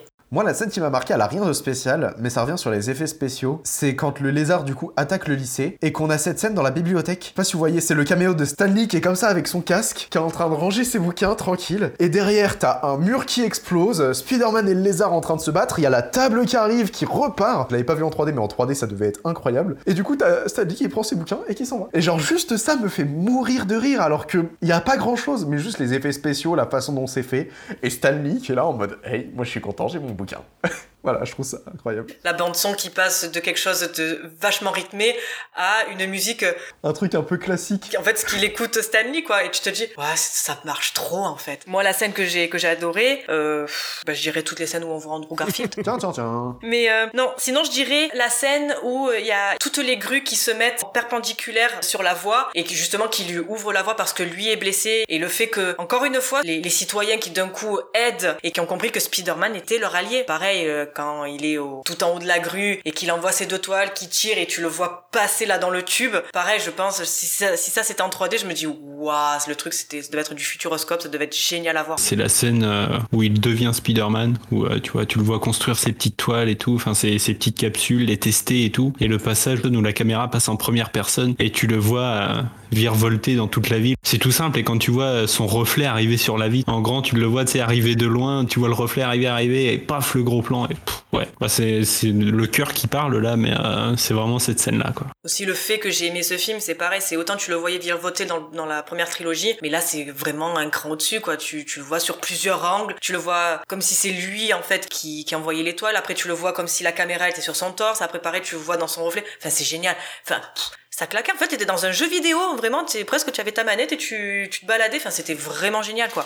Alors du coup j'en ai deux, je triche. Première scène c'est dans le métro quand, quand il est malade, enfin quand il est malade, quand il vient d'avoir ses pouvoirs et qu'il est collé au truc et qu'il s'excuse et du coup il lui arrache le truc et après voilà machin et genre non pas la planche et lui casse sa planche. Euh, cette scène est hilarante de 1, elle montre les capacités du personnage de 2, elle montre les capacités de l'acteur de 3 parce que c'est Andrew Garfield qui fait lui-même ses cascades et c'est absolument extraordinaire de voir à quel point il est souple et qu'il était fait pour ce rôle. Plus de ça on voit à quel point c'est un virus en fait. Puisqu'il a chaud, il a de la fièvre quand il arrive chez ses grands-parents en fait tu vois qu'il est tout transpirant, tu vois, il est pas bien, tu sais, donc j'ai beaucoup aimé cette scène. Et la deuxième, c'est la fameuse scène de la grue, tout à la fin, parce que moi je l'ai vu en 3D. Effectivement, c'est hyper impressionnant, parce qu'en fait, vraiment, ils ont accentué, alors d'habitude, la 3D, c'est juste une toile de fond, ça crée un peu de profondeur, et là, ils ont vraiment abusé, c'est-à-dire que tu voyais vraiment la grue qui sortait de l'écran, et tu voyais vraiment, tu te passais à travers et tout, et toute cette dernière séquence en première personne était vraiment très très bien faite, la 3D était vraiment poussée à son maximum, et c'est pour ça que je dis que c'est un des seuls films 3D que j'ai apprécié euh, de, de toutes les... parce que j'en ai vu un paquet de films en 3D,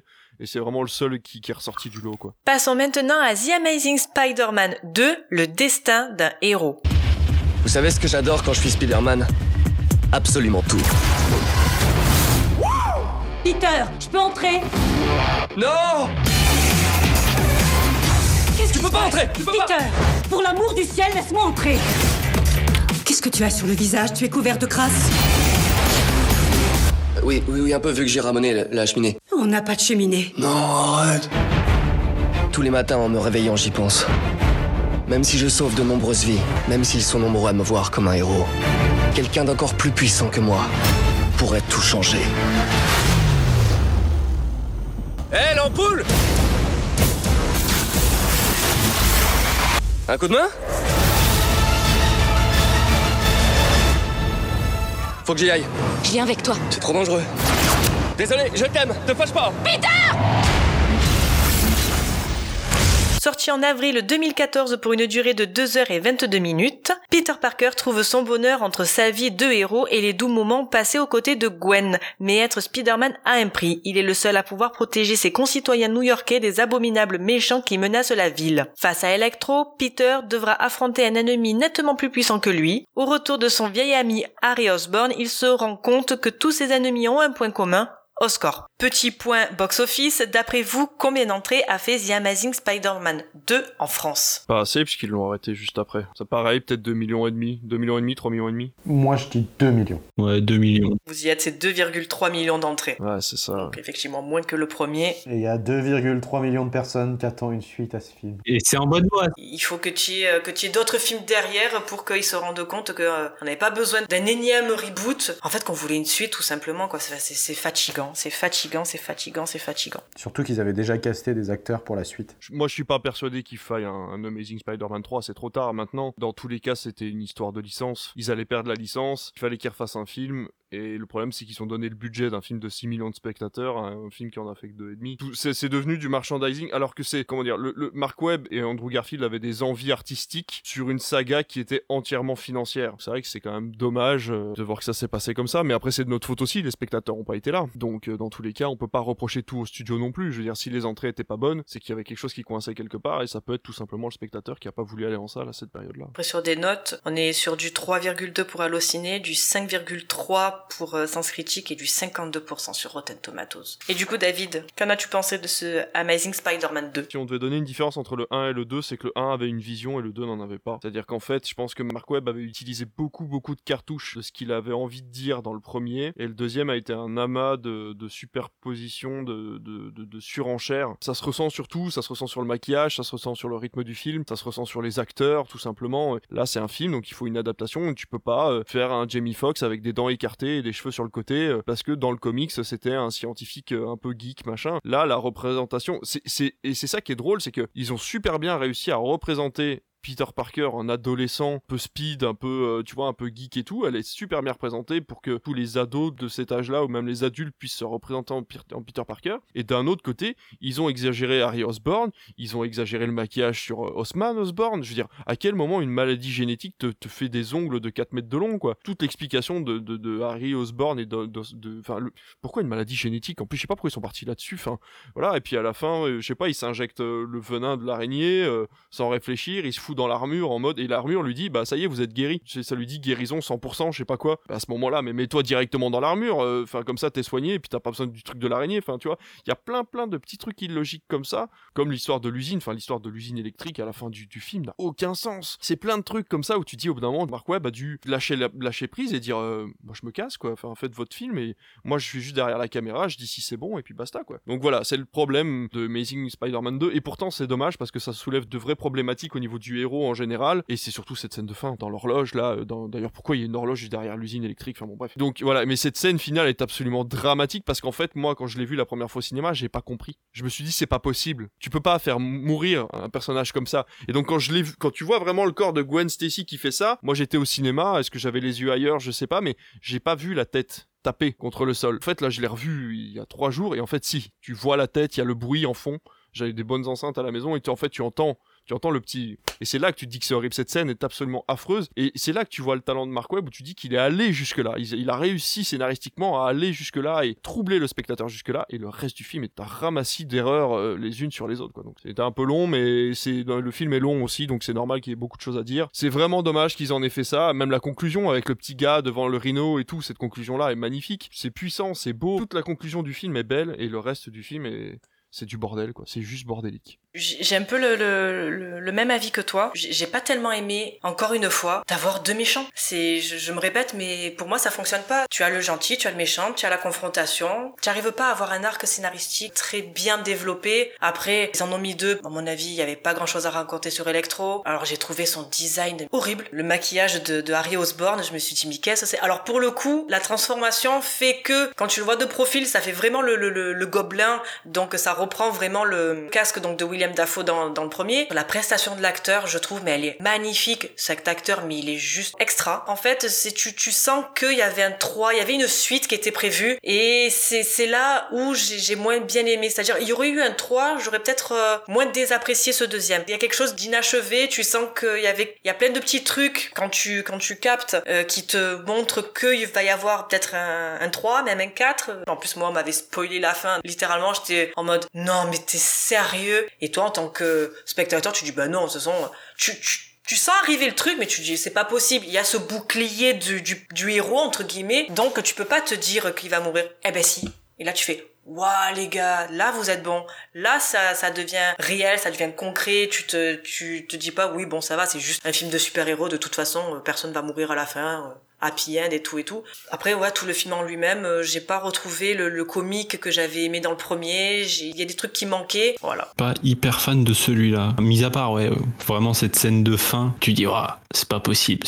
Non, non, tu peux pas y croire. Je sais pas si j'ai une autre scène, mise à la scène d'ouverture et, et, de fermeture. Au milieu, il s'est passé deux heures, mais euh, j'ai pas retenu grand chose. Ouais, vous dites qu'à l'époque, un 3 était prévu. Ouais, je sais même pas si j'y serais allé. Et c'est ça le truc, c'est qu'on aurait peut-être aimé un 3 pour relever le niveau à l'époque, maintenant c'est peut-être un peu tard. Après le 3, moi je serais allé le voir parce que je voulais savoir ce qu'allait devenir euh, Peter Parker. Franchement, ils auraient fait un film, mais euh, même pas gros budget, mais euh, un truc même hyper intimiste. Franchement, je serais allé le voir parce que ce, ce côté, t'as perdu tes parents, t'as as perdu ta copine, t'as perdu ton oncle. Waouh, gars, mais tu dois être mes six pieds sous terre niveau moral. Donc oui, j'aurais voulu voir ce qu'allait devenir moi Peter Parker plus que Spider-Man. Je suis assez d'accord pour dire que c'est un film brouillon, c'est le film brouillon du milieu. Voilà, c'est ça, qui avait entre le 1 et le 3. Honnêtement, moi j'ai bien aimé. C'est parti, c'est étrange, enfin ça peut paraître étrange, j'ai entendu tout ce que vous avez dit et tout, et je suis assez d'accord sur, sur, sur de nombreux points, mais j'ai passé un bon moment devant le film, je trouve qu'il y a pas mal de, choses qui sont vraiment intéressantes. Je pense qu'en fait le film porte mal son nom. En fait il a appelé le destin d'un héros, je pense qu'en fait c'est surtout les sacrifices d'un héros. En fait ça joue énormément sur, encore une fois, sur la dualité du personnage entre sa vie personnelle et sa vie de super-héros. Au final ça revient sur le, le dilemme qu'il a par rapport au père de Gwen Stacy à la fin du, à la fin du premier, à savoir j'ai envie de rester Spider-Man, il veut que je sois loin d'elle. Enfin, il, veut que, veut pas que je l'implique là-dedans. Sauf que si je veux rester Spider-Man, je peux pas être avec elle. Et par contre, j'ai envie d'être avec elle, mais je peux pas rester Spider-Man. Et en fait, du coup, t'as cette dualité qui se passe dans sa tête, qui est imbriquée en fait dans toute l'histoire, malheureusement. Je pense que le bouffon vert, il a été mis là de manière maladroite parce que il fallait l'introduire pour pouvoir introduire potentiellement dans une suite les Sinister Six. J'estime que euh, le, le Electro aurait pu être intéressant s'il avait été euh, mieux développé et s'il avait été euh, plus travaillé tout simplement parce qu'au final quand on le voit la première fois Electro il n'est pas pas méchant et en fait c'est juste les interprétations qu'il y a des gens autour par rapport à son personnage qui le rendent méchant et ça j'ai trouvé ça encore intéressant du coup ce point de vue de eh ok je fais peur quand j'apparais ok je suis pas forcément le, gars le plus beau à voir mais aidez-moi j'ai un problème et en fait il a beau crier il a beau crier à l'aide personne viendra personne vient l'aider parce que tout le monde a peur de lui il y a que Spider-Man du coup qui va vers lui malheureusement euh, pas aidé par la police génial et ça j'ai trouvé cool le côté de il est pas méchant mais il est juste incompris. J'ai adoré la façon dont ça a été développé. Je pense que oui, Norman Osborn, sa présence, sa présence est inutile. Harry Osborn, je pense qu'il est là trop tôt, mais il fallait bien qu'il soit là en fait parce que il fallait enfin mettre une gifle à Peter Parker pour euh, mettre fin à cette dualité. Autant on avait, on s'était dit bon bah Gwen Stacy va partir, on la reverra plus. Sauf qu'en fait, s'il la faisait juste partir, ça aurait pas eu cet impact important pour le personnage de Spider-Man, ce petit déclic qui le fait devenir vraiment Spider-Man à part entière. Et du coup bah scène, la scène finale, la scène de la chute, euh, comme ça, elle tombe, il la rattrape, elle retombe, il essaie de la rattraper, tu dis oui, c'est sûr, il va la rattraper, c'est sûr, c'est sûr. T'as cette main, cette toile qui se tend au ralenti, t'as la main qui va pour la rattraper. Du coup, je te, rejoins, euh, David, sur ce machin-là. J'ai fait l'erreur quand je l'ai vu au cinéma. J'ai cligné des yeux au pire moment et elle est passée de elle est là à elle est là accrochée à la toile. Mais la, la fin de la chute, je l'ai pas vue. Et honnêtement, c'est du coup c'est ça qui m'a instauré le doute. C'était j'ai en mode il l'a eu, il l'a eu. Et il descend et au moment où il l'attrape dans ses bras, j'étais en mode non, c'est pas possible, il l'a eu, c'est Spider-Man, il sauve tout le monde. C'est obligatoire qu'il l'ait eu. Et en plus, il a, il a, ce dialogue avec elle où il dit t'en vas pas, t'en vas pas. C'est en, en, mode genre comme si elle partait à Londres en fait. Et il, il arrive pas en fait à, à se dire que c'est terminé. Et toi, en tant que spectateur, t'y arrives pas non plus. Et Mark Webb tellement doué pour les relations humaines en fait. Et c'est ça qui est important, c'est que justement, c'est pour ça qu'Electro est super bien écrit dans sa dualité entre le fait d'être un simple scientifique et vouloir de la reconnaissance. Et... Mais du coup, tu vois, le, le, truc qui est intéressant, tu vois, ce que tu dis à cette mort et tout, lui, il veut pas y croire. Ça fait écho à toutes les visions qu'il a eues pendant tout le film du père de Gwen Stacy qui apparaissait et du coup lui il se sentait mal. Ça lui fout encore plus un, coup au moral. Ce que tu disais, il a perdu son oncle, ses parents et sa copine. Évidemment il est détruit. Et c'est là qu'on retrouve du coup la scène dans le, cimetière où pendant les saisons passent et lui il est juste là assis et il s'en remet pas. Et je pense que ce film, je peux le voir et le revoir des, des dizaines de fois sans m'en lasser. Parce que enfin on a un héros qui est faillible, qui fait une erreur et qui cause en fait euh, bah, sa propre perte. Et ça c'est beau. J'ai presque envie de chialer là.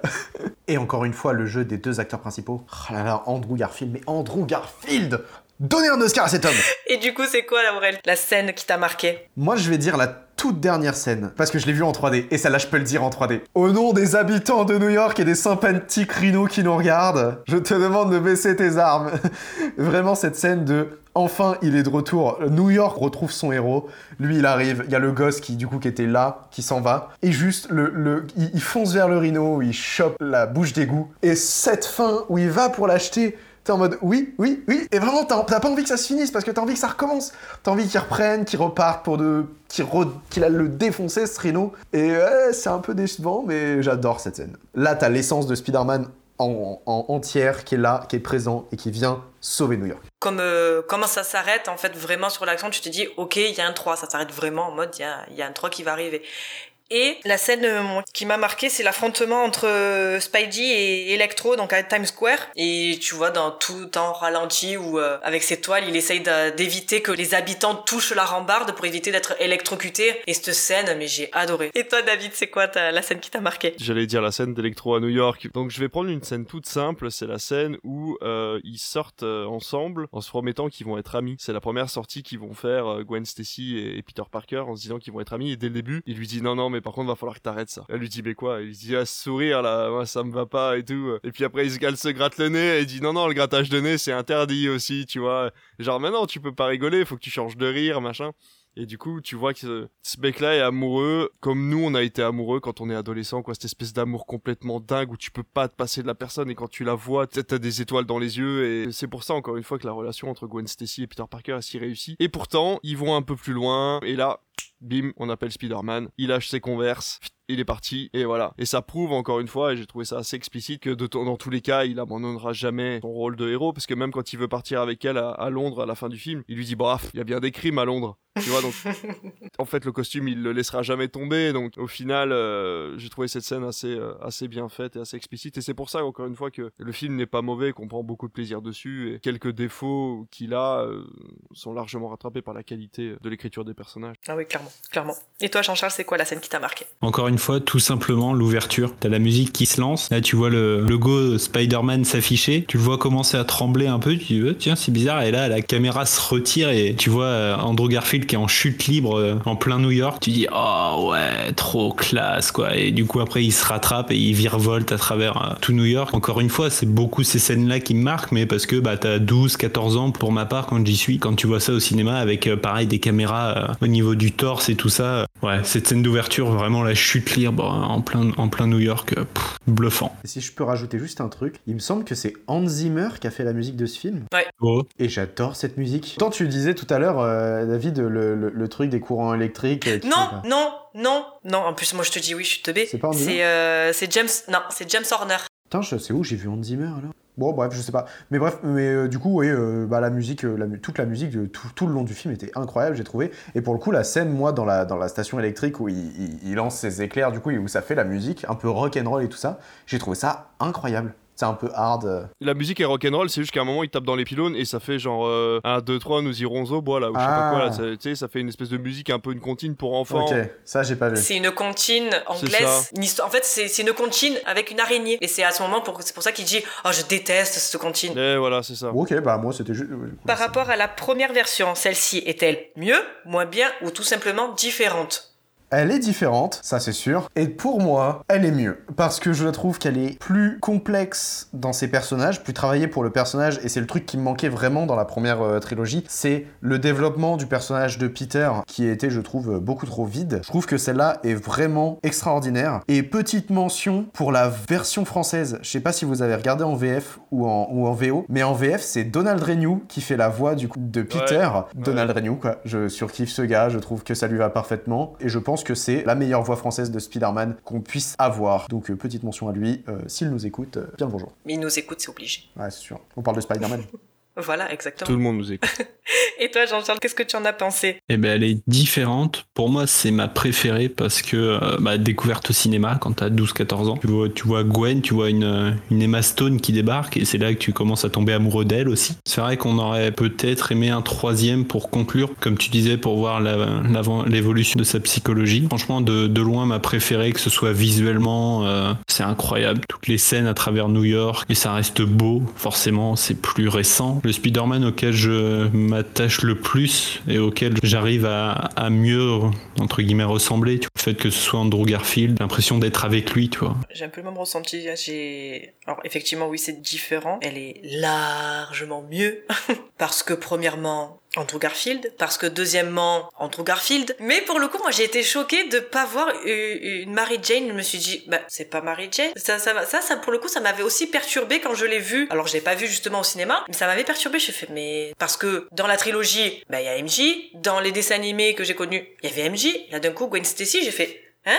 Ouais Oh, ok. Après, ça n'a pas empêché que j'ai beaucoup plus aimé la relation, justement, entre Peter Parker et Gwen Stacy plutôt que de Peter Parker et MJ avec Sam Raimi. Mais euh, non, The Amazing Spider-Man, c'est largement mieux. Scénaristiquement, visuellement. Les, effectivement, les méchants, ils sont peut-être pas si iconiques que sont le Bouffon Vert et euh, Dr. Octopus. Finalement, moi, c'est pas les méchants, moi, qui, qui ont fait que j'ai aimé le film. C'est, euh, c'est vraiment Andrew Garfield, quoi. Le côté comique à mort. Mais j'ai tellement aimé ça. Le oh mon dieu, t'as un couteau? Oh mon point faible, c'est le couteau. C'est le petit couteau. Oh non, les petits couteaux Oui, les petits couteaux. Oh mon dieu, t'as trouvé mon point faible. J'ai adoré mais cette scène. En fait, ça aurait pu même être ma scène préférée. Cette dilogie, elle est vraiment parfaite et, et je, la, je la préfère largement plus à la trilogie. Et toi, David? Oui, moi je la préfère. hein. Bon, de toute façon, vous avez très très bien résumé le truc. Il y a une modernisation du héros, modernisation de l'histoire, modernisation des effets spéciaux. Il y a une mise en relation des personnages qui est beaucoup plus intense, beaucoup mieux travaillée. Malheureusement, c'est pas ce que le public attendait à cette période-là, je pense. On entrait dans une dans une génération de, de films du toujours plus. Et euh, faut avouer que le premier Amazing était beaucoup plus intime. Là, on reprend au début avec des thématiques beaucoup plus intimes, avec des personnages mieux travaillés, mais par contre moins de grandiloquence en fait euh, que ce qu'attendaient les gens. Les deux réalisateurs qu'on a nommés, donc Sam Raimi et Mark Webb, savaient faire des films où on cutait pas toutes les deux secondes pour euh, expliquer une action. Ça, c'est un truc de dingue. C'est que dans cinq films, cinq films différents, de cinq thématiques différentes et euh, cinq rythmes différents, les plans font tous plus de, pas tous, mais une grande majorité des plans font plus de 5 ou 6 secondes, ou même 8 secondes, parfois 10 secondes. On prend le temps de poser les personnages dans le cadre, on prend le temps de montrer l'action. Dire, Spider-Man, c'est un gars qui vole partout, qui arrête pas de faire des sauts dans tous les sens tout le temps, et pourtant Sam Raimi et Mark Webb arrivaient à en faire des plans, je vais pas dire séquences, mais des plans longs sans surcoter dans tous les sens, euh, alors que euh, John Watts, on va en parler, euh, lui, bon après c'est des cahiers des charges de chez Disney, maintenant les cahiers des charges de super-héros sont différents, mais John Watts, ben surcut en permanence tous les, tous les plans dans lesquels il y a Spider-Man, quoi, et c'est vraiment dommage de pas prendre le temps d'observer ce, cet homme araignée voltiger à travers New York. Je sais pas si j'ai pas trop trouvé ça sur, ma, sur Sam Raimi, mais Mark Webb, en tout cas, le truc qui est cool, c'est que tu dis, il laisse ses plans posés, et en fait, en, rien qu'en faisant ça, il laisse du coup jouer ses acteurs. Parce que Andrew Garfield, l'improvisation, il, il sait faire, de toute façon. Et du coup, juste, il laisse sa caméra tourner et il laisse son acteur faire, et du coup, ça donne des choses, du coup, t'as l'émotion qui ressort énormément, beaucoup plus. Et du coup, Aurélien, toi, entre le, entre les deux films, lequel préfères-tu? Ah, moi, je préfère le 2, en vrai. J'aime beaucoup le premier, hein, mais je vais avouer, euh, le destin d'un héros, euh, il est ancré, il bougera pas. Et toi, Jean-Charles? Ouais, je resterai sur le 1. Le 1 et David Eh ben, je vais rejoindre Aurélien, moi le 2. Malgré tous les défauts que je lui ai trouvés, euh, le 2 reste celui qui me reste le plus en mémoire et celui que je pourrais revoir le plus facilement en boucle. Après, moi, perso, j'ai préféré le premier. Qu'on est à deux contre deux. Match nul. Ouais, c'est ça, match nul. Putain, vous avez redescendu ce film, ça m'a un peu attristé. Je vous entendais parler juste en mode Ah, j'ai mal. Tu peux pas ignorer les défauts du film, en Non, fait, malheureusement, ils sont, ils sont inhérents à la saga et, et voilà, t'es t'es obligé de faire avec. Enchaînons avec la trilogie John Watt avec Tom Holland.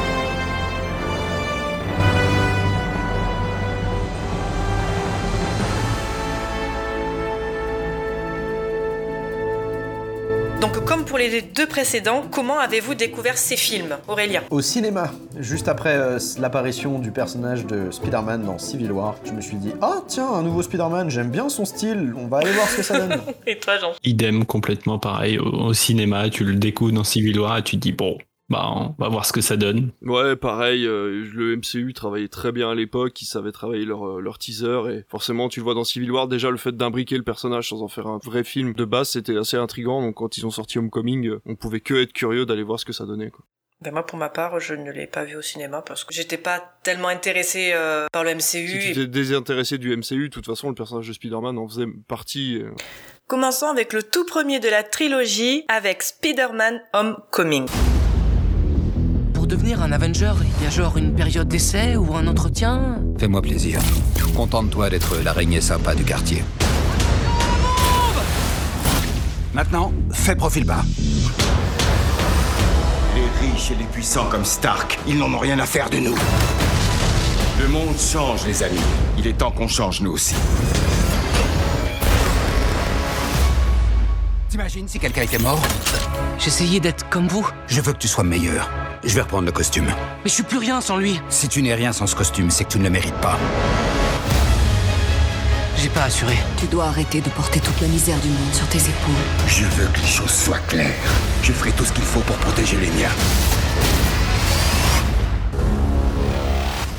Sorti en juillet 2017, cette énième reboot est donc réalisée par John Watt avec Tom Holland, Zendaya et Michael Keaton pour une durée de 2 heures et 13 minutes. Galvanisé par son expérience avec les Avengers, Peter rentre chez lui auprès de sa tante May, sous l'œil attentif de son nouveau mentor Tony Stark. Il s'efforce de reprendre sa vie d'avant, mais au fond de lui, Peter rêve de se prouver qu'il est plus que le sympathique super-héros du quartier. L'apparition d'un nouvel ennemi, le vautour, va mettre en danger tout ce qui compte pour lui. Petit point box-office, d'après vous, combien d'entrées a fait Spider-Man Homecoming en France? Ah, je serais parti sur les 3 millions. moi. Moi, je remonte à 6. 2,3 millions. Donc il a fait autant, même égal que The Amazing Spider-Man. Et ils ont annulé The Amazing pour ça? Ah non. Ça valait le coup, hein. Oh la déception Donc en note, il est 3,5 sur Allociné, 6 sur Centre Critique et 92% sur Rotten Tomatoes. Donc effectivement un peu plus. Ça les vaut pas tout simplement parce que euh, bah, je l'ai revu. Et j'ai détesté ce film. Il dure 2 heures. Je l'ai vu en 3 fois. J'ai vu 45 minutes par 45 minutes par 45 tellement. Je déteste ce personnage. Il est égocentrique. Alors déjà que je déteste Iron Man, mais alors là c'est Iron Man miniature. Tom Holland, ben il joue bien. Hein. C'est la première fois que je le vois moi dans. Enfin c'est la première fois que je le voyais dans un film, donc il était. Ouais, il fait le taf, il fait le taf. Zendaya, ben elle est là, elle est c'est cool. Son pote, euh,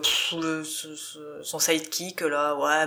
Oh là là, c'était c'était une vraie purge à regarder. Y a rien qui va. C'est c'est du Marvel. On sent que ça y est, on est passé dans la catégorie Marvel là où euh, dans Amazing Spider-Man c'était euh, super sombre, c'était beau, c'était contrasté. Là c'est du jaune à bloc, c'est du rouge à bloc, c'est du toutes les couleurs primaires, elles sont euh, poussées à, fond. C'est c'est c'est pas beau. Enfin voilà, j'ai- je vais pas m'étendre plus euh, sur le sujet. Donc euh, voilà, j'ai vraiment j'ai détesté ce film. J'ai pas détesté, mais c'est vrai que des trois, celui que j'aime le peut-être le moins parce qu'il est mis dans le MCU, donc c'est bien, c'est connecté, c'est tout ça, mais ouais, moi j'en ai marre. Le MCU, j'ai arrêté très rapidement, ne serait-ce que déjà un truc tout bête, nouvelle trilogie, là, l'humour n'a plus rien à voir avec les précédents et c'est normal, c'est une autre vision, mais sauf que du coup, tu regardes un film et en fait, tu as tout l'humour en fait qui est calqué euh, film sur film, c'est toujours pareil et ouais, non, ça m'atteint pas. Il y a toujours des effets spéciaux toujours plus beaux, en même temps, il y a le budget pour. Non, il n'y a pas, même entre même l'alchimie entre Zendaya et beaucoup moins que Andrew Garfield et Emma Stone. Vraiment, l'humour, moi, c'est ce qui me dérange le plus. J'adore les petites touches d'humour, tu vois, dans les films euh, un peu sérieux et tout, mais là, je trouve c'est le too much, quoi. J'ai une affiche de Spider-Man juste derrière moi. Ouais, c'est la seule partie que j'aime bien du film. Les affiches, voilà. C'est sympa, ça joue sur la hauteur des bâtiments et tout ça. Le film joue pas sur la hauteur des bâtiments, le film joue pas du tout sur Spider-Man qui voltige entre les bâtiments. Il se bat dans une, dans une petit truc un peu... euh, dans une banque, c'est ça Dans un truc de distributeur de, de cash un peu euh, rapidement. C'est brouillon, c'est pas hyper bien fait, c'est ennuyeux. Le personnage de Peter Parker, euh, je le trouve... ennuyeux. C'est ce que tu disais, il est égocentrique. Pour le coup, moi j'aime bien le personnage de Ned parce que du coup il donne un peu de fraîcheur, il fait redescendre sur Terre le personnage euh, principal. J'adore Zendaya, je qu'elle est marrante. Tu sais, les, petites remarques qu'elle lui fait, genre euh, c'est trop tard, on vous a vu, vous êtes minable. Voilà, euh, mais juste des, petites vannes comme ça, ça, ça me fait plaisir. Après, ouais, c'est de l'humour Marvel, c'est ultra aseptisé. Est-ce que c'était utile? Non, c'est pas intéressant. On passe à autre chose. Le seul truc que j'ai vraiment kiffé, c'est le costume fait maison parce que je me suis dit, ah là, c'est un costume fait maison stylé. Et sinon, Michael Keaton, il, il était sympa quand il volait dans, le, dans, dans, dans Batman. Dans Birdman Bon, en tant que vautour, est-ce que vraiment. Dans Birdman aussi d'ailleurs, hein Ouais, dans Birdman. J'ai cassé mes lunettes en regardant Birdman. On va pas partir là-dessus, ça va être trop long. Voilà, je pense que. Je pense qu'il y a un, un souffle. Un. Voilà, un. Ça résume bien le film. C'est un film qui est à la hauteur du MCU, c'est-à-dire que c'est un, moment de détente euh, le plus aseptisé possible pour correspondre à un plus gros marché possible, qui est pas désagréable en soi, mais qui n'a rien pour lui, c'est-à-dire que toutes les qualités qu'on pouvait trouver à la trilogie de Sam Raimi ou aux deux films de Mark Webb sont impossibles à retrouver dans cet opus-là, puisque tu appuyé ça très bien avec Zendaya et le personnage de Zendaya et de, et de Ned dans le film, c'est que en fait euh, Peter Parker n'arrive pas à vivre par lui-même en fait dans ce film-là, et on en reparlera dans les deux autres, et c'est pareil. Et en plus, le pire, c'est qu'il est égocentrique, mais il ne peut vivre sans les autres personnages. Il vit à travers, Iron, avec, à travers les œufs d'Iron Man, il vit pour son amitié avec Ned, et il vit pour son amour avec Zendaya. Et ces personnages-là servent à créer un équilibre très très très fragile dans le film, ce qui fait passer les 2h15 à peu près correct pour un public lambda, mais malheureusement, il manque énormément de touches personnelles du réalisateur. De toute façon, je pense que je vais avoir à peu près le même discours sur les trois films, mais euh, je vais pas dire que c'est désagréable, je vais pas dire que j'ai pas aimé, mais c'est complètement aseptisé. Est-ce qu'il y a une scène qui t'a marqué dans ce film ou pas Je retiens la, la, scène à Washington, et alors bizarrement, c'est une scène qui se passe pas à New York, et c'est ce que je reproche aussi au film en général. Sur les trois films, de toute façon, euh, je comprends pas pourquoi ils l'ont sorti de New York. Pour Spider-Man, euh, c'est sa vie, c'est New York, et ils l'ont sorti dans les trois films, ils le sortent de New York. Enfin bon, bref. Scène qui se passe à Washington, la scène est assez imposante quand il monte, en fait, euh, il essaye de sauver les gens, en haut de le, la tour, l'obélisque. Le Washington Monument. Merci, le Washington Monument. Donc euh, voilà, je l'ai trouvé assez bien fichu. En fait, euh, j'ai trouvé ça assez impressionnant. Plus, il apprend un petit peu à utiliser ses pouvoirs. Et après, le personnage reste intelligent dans cette saga-là. Puis, il se permet des libertés avec le costume. Donc encore une fois, il, vit à travers le costume. Il vit pas avec ses propres pouvoirs. On retient ça aussi. Ouais, si je veux retenir une scène, allez, ça serait celle-là. Moi, il y a une scène qui m'a marqué et uniquement parce que c'est une référence. À un moment donné, il y a Peter qui se retrouve à courir après une camionnette parce que euh, il y a des trucs aliens dedans. Et en fait, il passe de jardin en jardin à travers les palissades. Il tombe dans une piscine, il ressort, il, il atterrit dans une tente. Et en fait, ça, c'est une référence au film euh, Paul Journée de Ferris Bueller, où du coup, pareil, pour pouvoir rentrer avant que ses parents arrivent euh, à la maison, il passe de jardin en jardin, il saute par-dessus les palissades. Et c'est juste ça. Et même à un moment donné, il passe devant un jardin où il y a une énorme télé qui diffuse le film et qui passe cette scène-là. Et je me suis dit, waouh, c'est fou, c'est que Marvel, quand ils te font une référence, ils sont obligés de t'expliquer la référence ah bah oui. dans le film. Et je me suis dit, à un moment, laissez un peu de subtilité. Genre, moi, je l'avais, d'autres l'ont pas, sauf qu'à un moment donné, ils vont se retrouver sur internet, une vidéo qui va parler du film et qui va leur dire Hey, ça c'est une référence à ça, allez, voir ce film là, c'est vraiment bien. Mais là j'ai l'impression qu'ils forcent de fou dessus, mais autant moi ça m'a fait plaisir parce que je me suis dit Ah, c'est un film avec un ado vraiment très égocentrique, vraiment très insupportable. J'aime bien le rapprochement, voilà. Ça, c'est vrai. Je vais pas dire que c'est une scène qui m'a marqué. Je dirais plutôt que c'est un moment où je me suis dit, tiens, là ça joue bien. Vers la fin, Spider-Man est bloqué en fait sous, des tonnes de gravats et tu sens il crie de douleur parce qu'il arrive pas à, s'extirper de là. Et je me suis dit, ah, ben fallait que deux heures passent enfin pour que je vois en fait euh, une humanité entre guillemets chez ce chez ce personnage qui euh, m'avait laissé de marbre tout le long. Et il y a eu ce cri. Je me suis dit, ah c'est cool. Et d'un coup il y a eu ce allez Spider-Man. Et là tu te dis, ok, eh ben en fait euh, l'égocentrique est revenu, quoi. C'est dommage. Il aurait dit juste, allez, vas-y, Peter, lève-toi, tu peux le faire. Non, non, c'est Spider-Man. Allez, Spider-Man. Bon, euh, voilà, c'était une fulgurance qui a duré euh, 10 secondes. Qui m'a marqué, euh, on va dire peut-être une des seules où je me souviens. Allez, il y en a deux parce que bon, quand euh, Ned découvre euh, que Spider-Man euh, n'est autre que Peter Parker, il lâche la grosse étoile de la mort en Lego par terre, juste parce qu'il y a une petite référence à Star Wars et que j'adore Star Wars. Sur quatre personnes, il y en a deux dont les références sont des références. C'est-à-dire que les deux scènes marquantes sont des références à d'autres films et pas à Spider-Man. C'est quand même assez fou. C'est ça. Mais elle est douloureuse cette scène. Il avait presque fini son étoile de la mort Lego. Oui, en plus, oui. Sinon, la, la deuxième, le baiser manqué euh, en hommage au, au, premier, il veut le faire à l'envers et en fait, il se ramasse dans l'ascenseur. Ah oui, exact. C'est vrai Ouais, que cette scène vrai. existe. Bah, Jusqu'au bout, ils vont ils vont t'expliquer que ce Spider-Man-là n'est pas un vrai Spider-Man, quoi. Allez, suivant. Suivant, ouais. Donc, passons euh, au Spider-Man Far From Home. Deux semaines en Europe Ça va être génial. Je vais profiter du voyage, passer du temps avec MJ. Quelle joie de pouvoir enfin te rencontrer, Spider-Man. On va faire un tour. J'ai l'impression que Nick Fury a détourné nos vacances.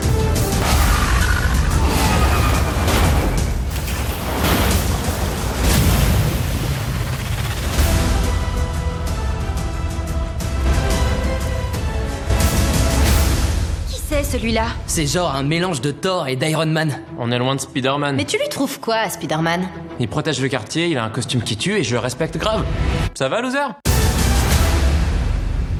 Sorti en juillet 2019 pour une durée de 2 heures et 10 minutes. Peter Parker décide de partir en vacances en Europe avec ses amis Ned, MJ et le reste de la bande pour des vacances en Europe. Cependant, le projet de Peter de laisser son costume de super-héros derrière lui pendant quelques semaines est rapidement compromis quand il accepte à contre-cœur d'aider Nick Fury à découvrir le mystère de plusieurs attaques de créatures. Petit point box-office, d'après vous, combien d'entrées a fait ce Spider-Man en France? Oh bah plus, 3 millions et demi. Ouais. Il est sorti juste après euh, Endgame et ça venait euh, achever la troisième phase avec, spoiler, la mort de Tony Stark. Tony Stark est mort Keanu Reeves n'est pas Néo Quoi Attendez, j'ai pas vu, j'ai pas vu, j'ai pas vu, j'ai pas vu. Moi non plus, je l'ai pas vu, c'est pas un spoil. Ah d'accord, ok. Moi je dirais 5 millions, allez. Ah ouais, quand même, non, moi 3 millions et demi. Bon, allez, 4. Au point où on en est perdu pour perdu. Ouais, c'est ça. Non, on est sur du 3,2 millions d'entrées. C'est pas loin. Pour les notes, on est sur du 3,5 sur Allociné, du 6 sur Sens Critique et du 90% sur Rotten Tomatoes. Alors, je tiens à dire, et je vais faire mon vieux boomer dégueulasse, je vais être gentil sur les trois dernières années, les notes Allociné, Rotten Tomatoes et Sens Critique, parce qu'en fait, c'est des réseaux qui sont étendus. Ça devient un réseau social. Autant avant, c'était vraiment un truc d'élitiste d'aller noter sur Allociné et tout ça, donc on avait des notes, on va dire, un petit peu plus corsées. Tu le vois, hein, le No Way Home se tape des notes, mais de bâtard dans tous les sens, parce qu'en fait, les gros fanos de MCU vont taper des notes sur Rotten Tomatoes à 95 ou 96%. Du coup, c'est complètement faussé. En fait, t'as les gros fans qui vont aller mettre des reviews bombes sur des trucs qu'ils aiment pas ou sur des trucs qu'ils aiment bien, et ils vont y aller par milliers, et ça va complètement fausser les notes de façon objective. Je pense que sur ces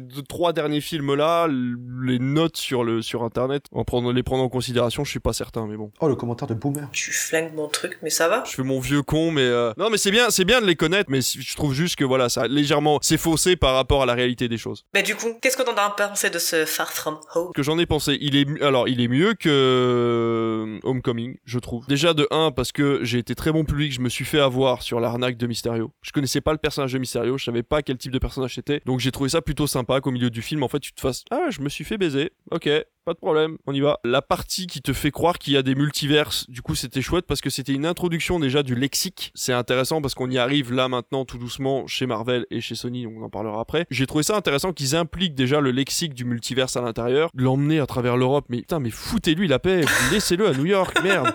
Qu'est-ce que vous allez vous faire chier à aller faire des plans à Venise, qui est même pas la vraie Venise en plus, je suis sûr qu'ils ont même pas été jusque là-bas. Si, si, si. Si, bah en plus, en plus ils ont dépensé de l'argent pour aller vraiment là-bas. Tout ça pour ça, quoi. Non mais voilà, les profs sont débilos, tous les élèves sont débiles, je veux dire, tous les adolescents sont pas débiles. Arrêtez avec ça. Enfin, Ned et l'autre qui se galochent dans l'avion, là, en mode euh, on est tombé amoureux en deux minutes. C'est ridicule. Qu'est-ce que c'est que cette histoire? Le truc avec les drones. Le mec fait connerie sur connerie. Arrête au bout d'un moment d'être débile. Quand je disais que Andrew Garfield était le juste milieu entre l'adulte débile et l'ado débile, le mec a failli tuer tous ses camarades de classe parce qu'il a envoyé des drones tueurs tuer un gars qu'il aimait pas dans le bus scolaire. c'est vrai. Non mais c'est c'est- Où on va? Mais où on va? Qu'est-ce que c'est que ce scénario? Et c'est que ça, dans le premier, il défonce un, il, fait défoncer un bateau en deux, il risque de tuer des centaines de personnes, c'est ridicule. Donc euh, voilà, tout le film tourne là-dedans, donc euh, il y a deux points positifs, c'est le mot multiverse et le retournement, le, le, le, le switch de scénario euh, au milieu avec Mysterio, mais le reste... euh, Non, moi je te rejoins à 100%. Ouais, Alors, pour le coup, que tu dises laissez-le euh, à New York, le pauvre, pour le coup, j'ai, je me suis dit, ah tiens, il le sort de New York, ça peut être sympa. Pareil, la relation euh, Ned et sa copine, tout ça sort. Enfin, j'en ai fait des colos, hein, des colonies de vacances, je précise. Pardon, pardon, pardon, j'ai- j'ai ri, j'aime bien cette vanne. Donc, euh, j'ai jamais vu, moi, des couples se former en, en un quart de seconde. on, en revient sur le ressort scénaristique du tu m'as pas vu mais en fait j'étais là. Tu vois le Jay Gyllenhaal en fait il était à côté de Tony Stark pendant tous les films d'Iron Man et en fait tu l'as jamais vu. Non. Arrêtez avec ça. Le personnage, il est là, point barre. Il a fait sa vie ailleurs et trouver un ressort scénaristique autre, vous l'avez jamais montré, c'est pas maintenant qu'il faut le faire. Combien il y a de scénaristes à, Hollywood qui seraient capables de te trouver une autre solution que celle-là, quoi? Que les films soient raccords les uns avec les autres, je veux bien, mais arrêtez de foutre des caméos et des liens partout. Et en fait, Sony, le problème, c'est qu'ils ont plus que ça avec Spider-Man. Et c'est pour ça qu'ils ont autant galéré avec le troisième, on va y venir. Ils ont plus que ça pour faire fonctionner Spider-Man. Ils ont plus que. Non mais attendez, parce qu'en fait, il est dans le MCU. Vous avez peut-être pas aimé le film, mais il est dans le MCU, donc vous êtes obligé de regarder les films parce que sinon vous allez manquer des bouts. C'est ridicule. C'est comme les Éternels, c'est pareil. Ah, mais en fait, on était là depuis le début. T'as fait tellement de films et tu vas en faire encore après, mais comment tu vas les intégrer, tes personnages, en, disant chaque fois, mais on était là depuis le début Pareil, Captain Marvel, euh, oui, Captain Marvel qui, elle, en une fraction de seconde, elle aurait pu tout arrêter. Ah ben non, il y avait d'autres planètes à sauver. Ah, j'avais pas le temps de m'occuper de vous. Non mais t'es sérieuse? Genre, il y avait plus urgent que Thanos là en fait Ouais, c'est ça. T'es sérieuse? Non, mais c'est ridicule. Oh là là, t'essayes de, de raccrocher là comme, comme tu peux, mais au bout d'un moment, ça, ça fonctionne plus. Ils arrivent à la limite. Il a, ils arrivent à la limite du concept et si. C'est pour ça que les multivers, le multiverse peut peut-être les sauver pour quelques films, mais ils pourront pas, ils pourront pas tenir des années. Voilà, Jean-Charles, à toi la parole. Écoute, euh, je te laisse la patate chaude. Ah, euh, ouais, bah écoute, euh, je vous rejoins à 300% de, derrière tout ce que vous avez dit. Moi, mis à part du coup le côté, euh, on sort de New York qui m'a plutôt bien plu. De se dire en plus c'est sorti pendant l'été, tu vois, de se dire putain, en voyage c'est cool. rien, rien de bien, bien intéressant. Et le fait de toujours raccrocher à, en fait, on était là, machin. Juste quand j'ai vu la des Éternels et ils disent, euh, hop, ah ouais, mais on était là depuis le début. Bah, j'ai coupé à ce moment-là. La bande-annonce, j'ai pas regardé plus loin, j'ai même pas vu le film parce que, bah ouais, mais non, c'est chiant de dire ça à chaque fois. On était là, on était Pour le coup, c'est dommage parce que le, enfin, bref, on, on va pas en parler pendant des heures. Mais le film est plutôt cool dans le sens où il apporte une nouveauté de réalisation. Attention, de réalisation euh, au MCU. Mais euh, Et c'est ça, le film peut être bon en soi parce qu'en plus ils ont pris une bonne réalisatrice qui avait fait un gros film avant. Mais ouais, non, en fait, euh, moi ça m'a coupé. Bref, pour euh, revenir à Far From Home, mis à part moi la scène post-générique, mais encore une fois qui est une référence à un film ancien, on peut se raccrocher qu'à ça pour espérer être content. Mysterio, le, le petit twist est sympa, mais euh, personnage en soi, pff, rien de plus à dire parce que vous avez déjà tout dit. Moi, j'ajouterai pas grand chose. Par contre, je vais essayer de répondre à certaines choses. Vous connaissez déjà le personnage de Mysterio? Parce que dans un des premiers jeux vidéo, à un moment donné, tu te bats contre Mysterio. Il a des pouvoirs énormes et tout. Tu te dis, il est invincible, il a une barre de vie énorme. T'arrives, tu lui mets un coup de poing, il est mort. voilà. C'est pour- dire à quel point Mysterio, en fait, c'est juste un fake. Franchement, ce truc-là, moi, j'ai pas été surpris parce que je connaissais le personnage de Mysterio. Après, j'ai- je l'ai vu avec euh, des personnes qui connaissaient pas et qui étaient en mode Oh, c'est fou quand même. Parce qu'il nous a dupé pendant tout le film et ça, c'était intéressant. Pour euh, le faire partir en, Europe, euh, je pense que ça aurait pu être intéressant. C'est pas intéressant, mais ça aurait pu. Pour le coup, c'est quelqu'un qui m'en a parlé. J'en parlais bah, avec mon frère très récemment et qui me disait, euh, il m'a souligné un truc c'est New York, ça joue beaucoup sur la verticalité. Donc, c'est pour ça, les scènes de voltige, c'est très en hauteur, verticalité, tout ça. Sauf que bah ailleurs que New York, c'est pas la verticalité. Genre, je veux dire, Venise, c'est plat, Prague, c'est plat, Londres, encore plus. En fait, ce qui aurait pu être intéressant, c'est si on avait eu des scènes de Spider-Man qui se déplacent sur un univers plat, justement, de bâtiment en bâtiment différemment, tu vois. Au lieu de jouer sur on va le faire voltiger, on va le faire accélérer sur la vitesse, à avancer comme ça de bâtiment en bâtiment. Ça aurait pu être intéressant, ils le font pas. En fait, dans ce film, ils ne font rien. Pendant la première moitié, ils te mettent en avant Mysterio, qui est en mode hey, c'est le sauveur, c'est le nouveau gars des multi- du multivers, et il va arriver, il va sauver tout le monde, il va remplacer Tony Stark. Et pendant la deuxième moitié, ils sont en mode eh ben en fait, tu t'es fait, vous êtes tous fait niquer par Mysterio, en fait, il est pas aussi cool que ça, et il est juste là pour duper tout le monde. Du coup, faut faire un truc, parce que sinon c'est galère, il va utiliser des drones pour être méchant, sauf qu'en fait, non, il va utiliser les drones pour son propre ego, comme allait le faire au final euh, Peter. C'est bête, hein Mysterio va l'utiliser pour se vendre un maximum, et Peter, bah, comme tu disais, euh, pour euh, éliminer ses ennemis qui veulent pécho Zendaya avant lui, quoi. Je pense que j'ai rien d'autre à dire de plus sur, sur ce film, parce que, bah, il y a rien à dire, c'est pas bien, et ça vaut pas le coup. Est-ce que tu as une scène qui t'a marqué ou pas du tout?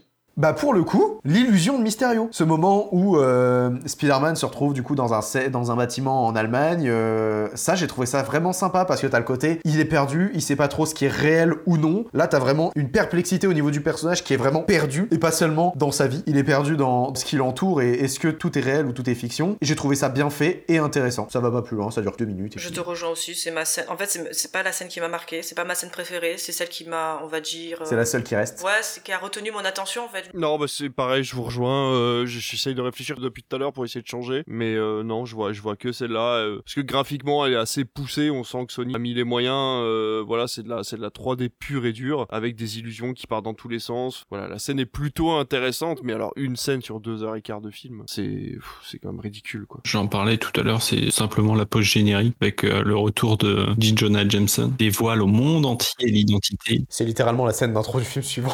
Oui, ouais, ouais, clairement. Ça reprend exactement là, quoi.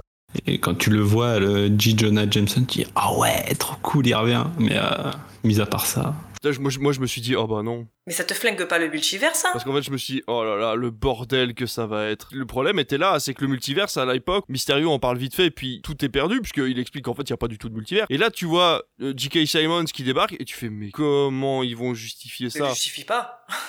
Comment ça se fait que t'as trois Spider-Man qui aient trois têtes différentes alors que t'as un J. Jonah Jameson qui a la même tête? Il est juste chauve, ça n'a pas de sens. Ben ouais, c'est ça. Surtout que tu le vois pas dans Amazing Spider-Man 2, donc tu l'aurais vu dans Amazing Spider-Man 2, tu peux dire, allez, c'est un caméo, tu vois, un peu à la, Ah, à la Stan Stan Lee, Lee. Mais là, non, le mec débarque en mode, on n'a plus de cartouches, les gars. Faut attirer les gens sur un troisième film, et là, boum, qu'est-ce que t'as? J.K. Simons. Alors là, les gens, ils étaient, oh, en fait, le multivers, il existe vraiment et tout. là. ouais, non, mais balance-nous ton troisième film, laisse tomber. Ben justement, avant de passer à ce magnifique Spider-Man No Way Home, on va parler de Spider-Man New Generation.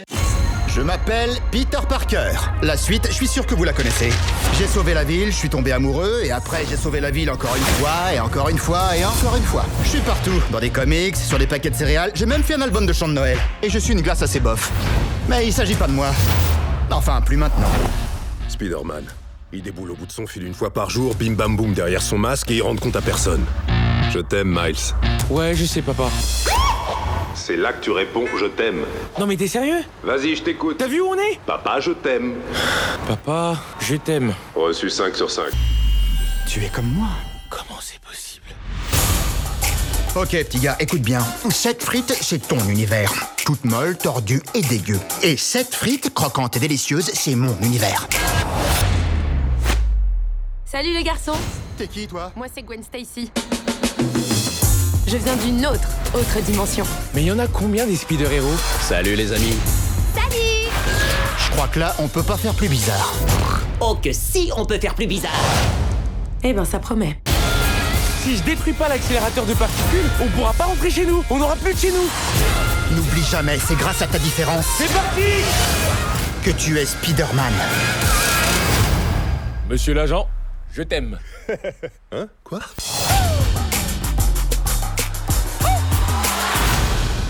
Dans ce film d'animation donc sorti en décembre 2018, qui est réalisé par Peter Ramsey, à qui l'on doit également les 5 légendes. C'était lui? C'était Ah incroyable oui, les 5 oui, légendes? Oui, oui. Tu fonces. Oui.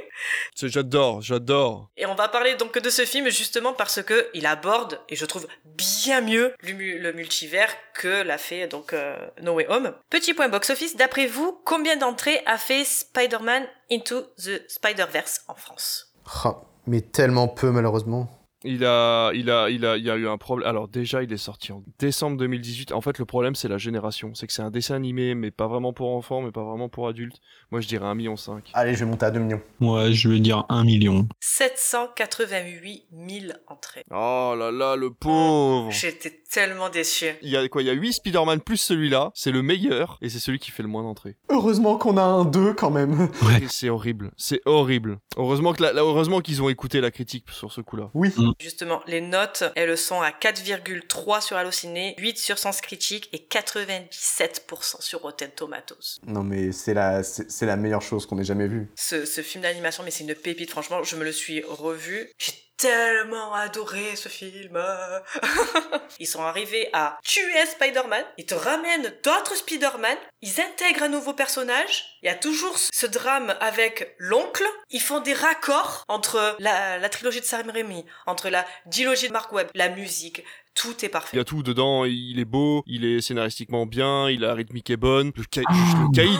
Oh là là. Putain, qui arrive et qui tape des points comme ça, c'est extraordinaire. Miles Morales, premier héros noir, euh, enfin super héros noir euh, associé à un adolescent, euh, qui en plus a euh, un père noir et une mère hispanique. Enfin, je veux dire, la modernité à l'état pur se trouve dans Into the Spider-Verse, que ce soit au niveau des thématiques, au niveau des règles à aborder, tout est dedans. En fait, Spider-Man Into the Spider-Verse, il arrive à faire à la perfection ce que tous les autres films ont essayé de faire sans y parvenir réellement. Certains ont réussi à faire des trucs. Into the Spider-Verse, il arrive à gérer un multiverse avec plusieurs personnages intéressants et intrigants en les intégrant directement à l'univers et nous faire comprendre direct quels sont les enjeux, qu'est-ce qu'ils vont faire là et pourquoi ils sont là. Ça arrive à nous faire comprendre ce qui se passe dans la tête d'un ado perdu qui se retrouve au milieu de tout ça et qui est totalement perplexe par rapport à ce qui se passe. Et en plus, ça arrive à rendre hommage au comic book via l'esthétique du film, le style d'animation, euh, les cases, la façon quand il parle dans sa tête, t'as les bulles qui apparaissent. Et en même temps, la bande originale qui te fait vibrer, mais oh, moi je me souviendrai toujours dans la salle de cinéma, t'as ce moment où du coup t'as Miles qui est, qui est de retour chez ses parents, il est allongé sur son lit, juste il se relève, t'as ses parents qui sont en train de regarder la télé, t'as le breaking news, Spider-Man est mort. Et là t'as la musique euh, qui se lance de, de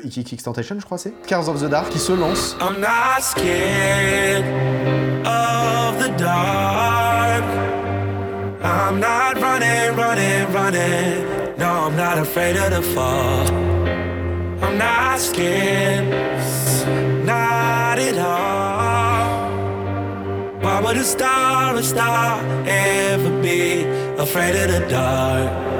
Et là, vraiment, grand silence. T'as toutes les, tout le monde qui découvre du coup euh, perdu la mort de Spider-Man. Et genre vraiment les frissons partout. Rien que, d'en parler, genre, suis pas bien là. Ce truc te développe des personnages, même des personnages secondaires. Mary Jane, tu la vois 3 secondes et tu comprends qu'elle est importante pour les personnages. Puis le, bah ouais, le, le caïd, dès que tu le vois, au bout de 3 secondes, la première chose qu'il fait, c'est qu'il tue un héros. Tu dis, ok, pourquoi on l'a pas vu avant? La perfection, je pense qu'on n'arrivera pas à faire mieux. Moi, pour le coup, je vais... que vous avez un peu tout dit, mais euh, vraiment, moi, ce qui m'a bluffé, c'est les animations, quoi. La beauté des animations et le design du film, un, mélange entre juste un animé et le cel, le cel shading. Ouais, ce petit mélange-là, et quand il a le sens de l'araignée, tu vois un peu les bulles qui est au-dessus. Et ouais, non, visuellement, franchement, c'est c'est une pure claque. Il arrive à faire en un tout petit peu moins de deux heures que euh, le MCU n'a pas réussi à faire en trois films de, de deux heures et demie, quoi. C'est quoi la scène qui t'a marqué? C'est la scène où euh, ils sortent du labo et ils se font poursuivre par tout le monde et euh, ils arrivent dans la forêt. euh. Cette scène-là, j'adore parce que vraiment visuellement déjà, c'est incroyable. Et puis euh, il y a un rythme, il y a il y a un truc. J'aime vraiment beaucoup cette scène. Bah la mort de Spider-Man. Genre vraiment les, du coup ça commence la, la musique qui se lance juste sur un, un morceau de piano et là tu vois les gens qui sont dans le métro, qui sont dans la rue, sur un pont, qui découvrent juste à travers leur téléphone les écrans de Times Square ou euh, peu importe, qui découvrent la mort de Spider-Man en direct, dont son identité secrète révélée au même moment et genre ils sont juste ah, sous le choc. Franchement cette scène me scotche et là tout de suite euh, j'ai juste envie de le relancer pour revoir ça quoi. Alors moi c'est pas un passage, c'est une musique. C'est euh, l'espèce de bruit qui commence à chaque fois que l'oncle de Miles Morales apparaît sous son costume. L'espèce de...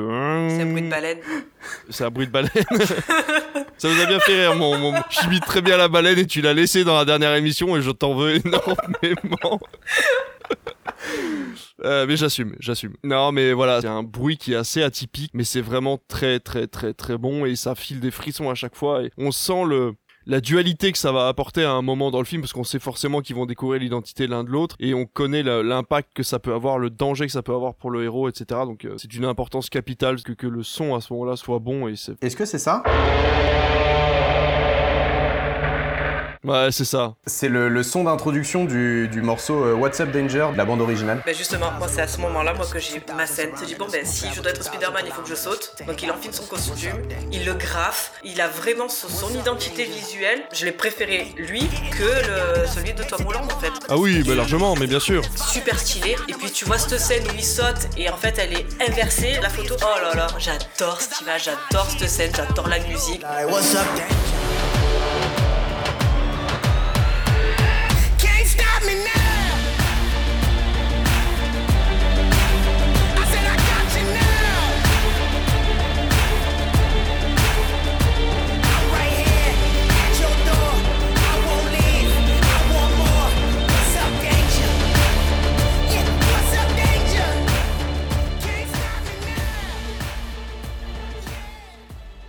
Bon, passons au vif Allez. du sujet. Allez, c'est parti, on va On y va s'attaquer au Spider-Man No Way Home.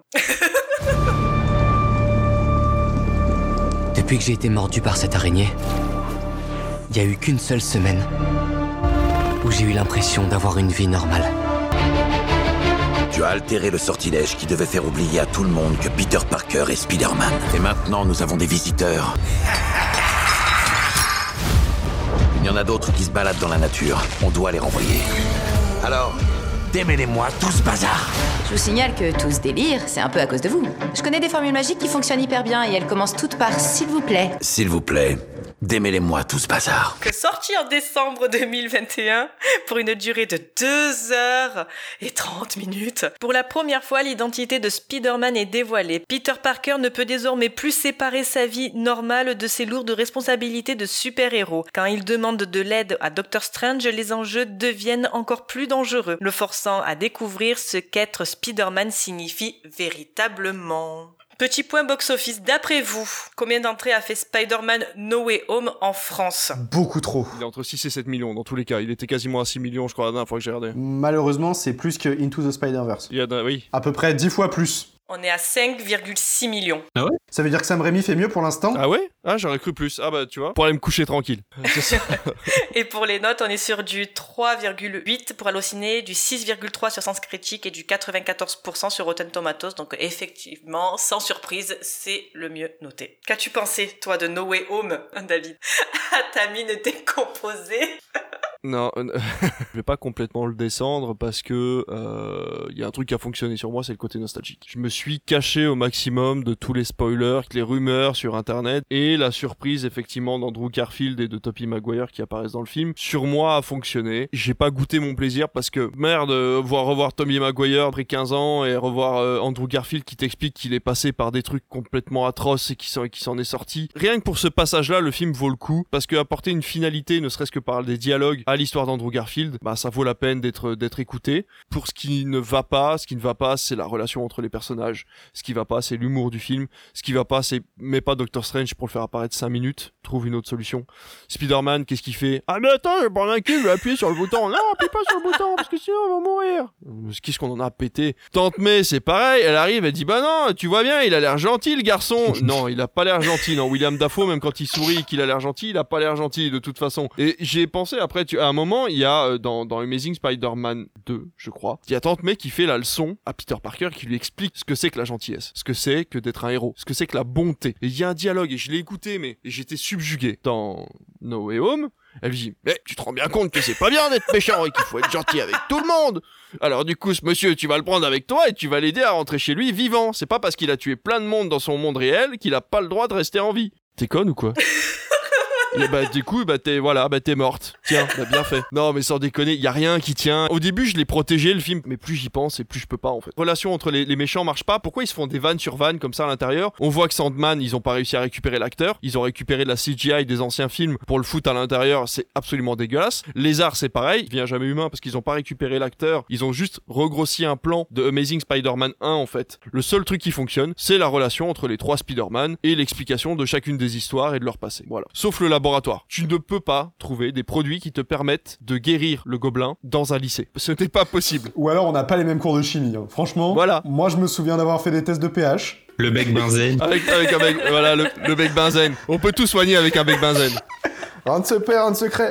Tout se transforme. Voilà, il y a rien à retenir de ce film-là. euh, quand, surtout quand on a parlé des deux premières euh, sagas, tu peux pas venir euh, avec tes grands chevaux et dire que c'est le meilleur Spider-Man. On en voit partout sur Internet. C'est le meilleur Spider-Man. Arrêtez, soyez objectif deux minutes. C'est pas parce que votre fa- fan service a les potards au maximum que ça en fait le meilleur Spider-Man. Si, alors si, il y a un dernier truc à retenir. Et après, euh, je vais me coucher.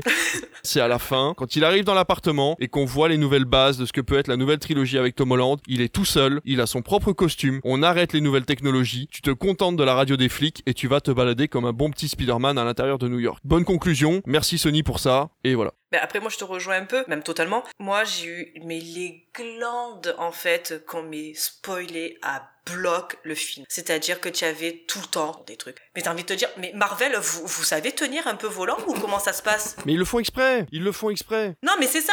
En fait, moi, je me suis dit, vous avez tellement rien à raconter, en fait, dans vos films, que vous êtes obligé de ramener des gens en disant, hé les gars, il va y avoir peut-être ça. Hé les gars, il va y avoir peut-être ça. Mais ferme ta gueule. C'est-à-dire que depuis que la bande-annonce est sortie, même avant, on savait en gros ce qui allait se passer dans ton film. Matrix, c'est sorti une semaine après toi et même une semaine avant. Mm. Qui sortent. Ouais, ouais. Il y avait même pas de synopsis. Il y avait rien qui avait fuité. Et même s'il y avait des images qui avaient fuité, d'avoir vu ça, ça, est-ce que ça te raconte le film? Non. Mais de dire ah ben il va y avoir Tobey Maguire et Andrew Garfield, ben en fait tu m'as raconté le film. Moi je suis allé voir le film, je me suis dit bon c'est quand qu'il arrive parce que finalement moi je suis venu voir que ça. Ouais, je ça. trouve qu'il y avait zéro alchimie entre lui et les deux autres Spider-Man. C'est-à-dire qu'entre les deux autres, Tobey Maguire et euh, Andrew Garfield, tu te disais putain les gars c'est deux poteaux. En fait ils sont jamais vus mais c'est deux poteaux. Et t'as lui qui est mais en plus même dans le film il est tout un peu euh, en retrait. Donc tu te dis mais vous êtes pas trois, vous êtes deux plus un. Après le reste c'est nul, les méchants c'est cartoonesque et bien sûr c'est Disney. Donc qu'est-ce qu'il faut faire? Eh ben il faut que les méchants à la fin ben, ils soient gentils. Mais on s'en branle putain, ce sont des méchants. Ça tient pas la route. Alors ok tu veux pas faire ce délire euh, manichéen, mais ce sont des méchants. Non, ça n'a aucune logique. Donc euh, déjà ça, une empathie pour euh, Tom Holland. Je m'en fous de ses problèmes. Je mort de tante May, mais je m'en carre. Elle est morte. Je dis ben c'est maintenant que ça arrive son drama, parce que le drama Iron Man, ah ouais c'était ça. Parce que les deux autres, ils ont perdu quelqu'un de leur famille. Toi, t'as perdu Iron Man. Ok, le gars, il t'a amené des jouets, c'était le Père Noël, en fait. Mais il, a perdu l'oncle Ben en fait, c'est juste que tu le vois pas, mais le problème c'est qu'ils ont pas réussi à imbriquer la responsabilité de la mort de l'oncle Ben. C'est-à-dire qu'ils auraient très bien pu en faire un ado hyper dépressif qui a pas de potes parce que justement il vit son temps de héros petit euh, petit Spider-Man, mais sans se faire d'amis et tout parce qu'il porte toujours le deuil de son oncle. Mais ça, ils ont décidé de pas le faire dans euh, Homecoming. Ils ont décidé d'en faire un, un petit gamin hyper joyeux euh, avec des potes de partout, un peu geek et hyper intelligent. Ça a été une erreur du début et voilà, entièrement d'accord avec toi. Voilà, j'étais contente. J'ai vu une bonne conclusion à Andrew Garfield. Je me suis dit, ouais, bon, les gars, vous reprenez un peu le même plan, c'est-à-dire que comment on fait apparaître euh, les deux Spider-Man Eh, les gars, vous vous rappelez comme les spectateurs, ils étaient en folie quand on a fait ça dans Endgame avec le coup des anneaux? Eh ben, on va faire la même chose. Euh, sérieux?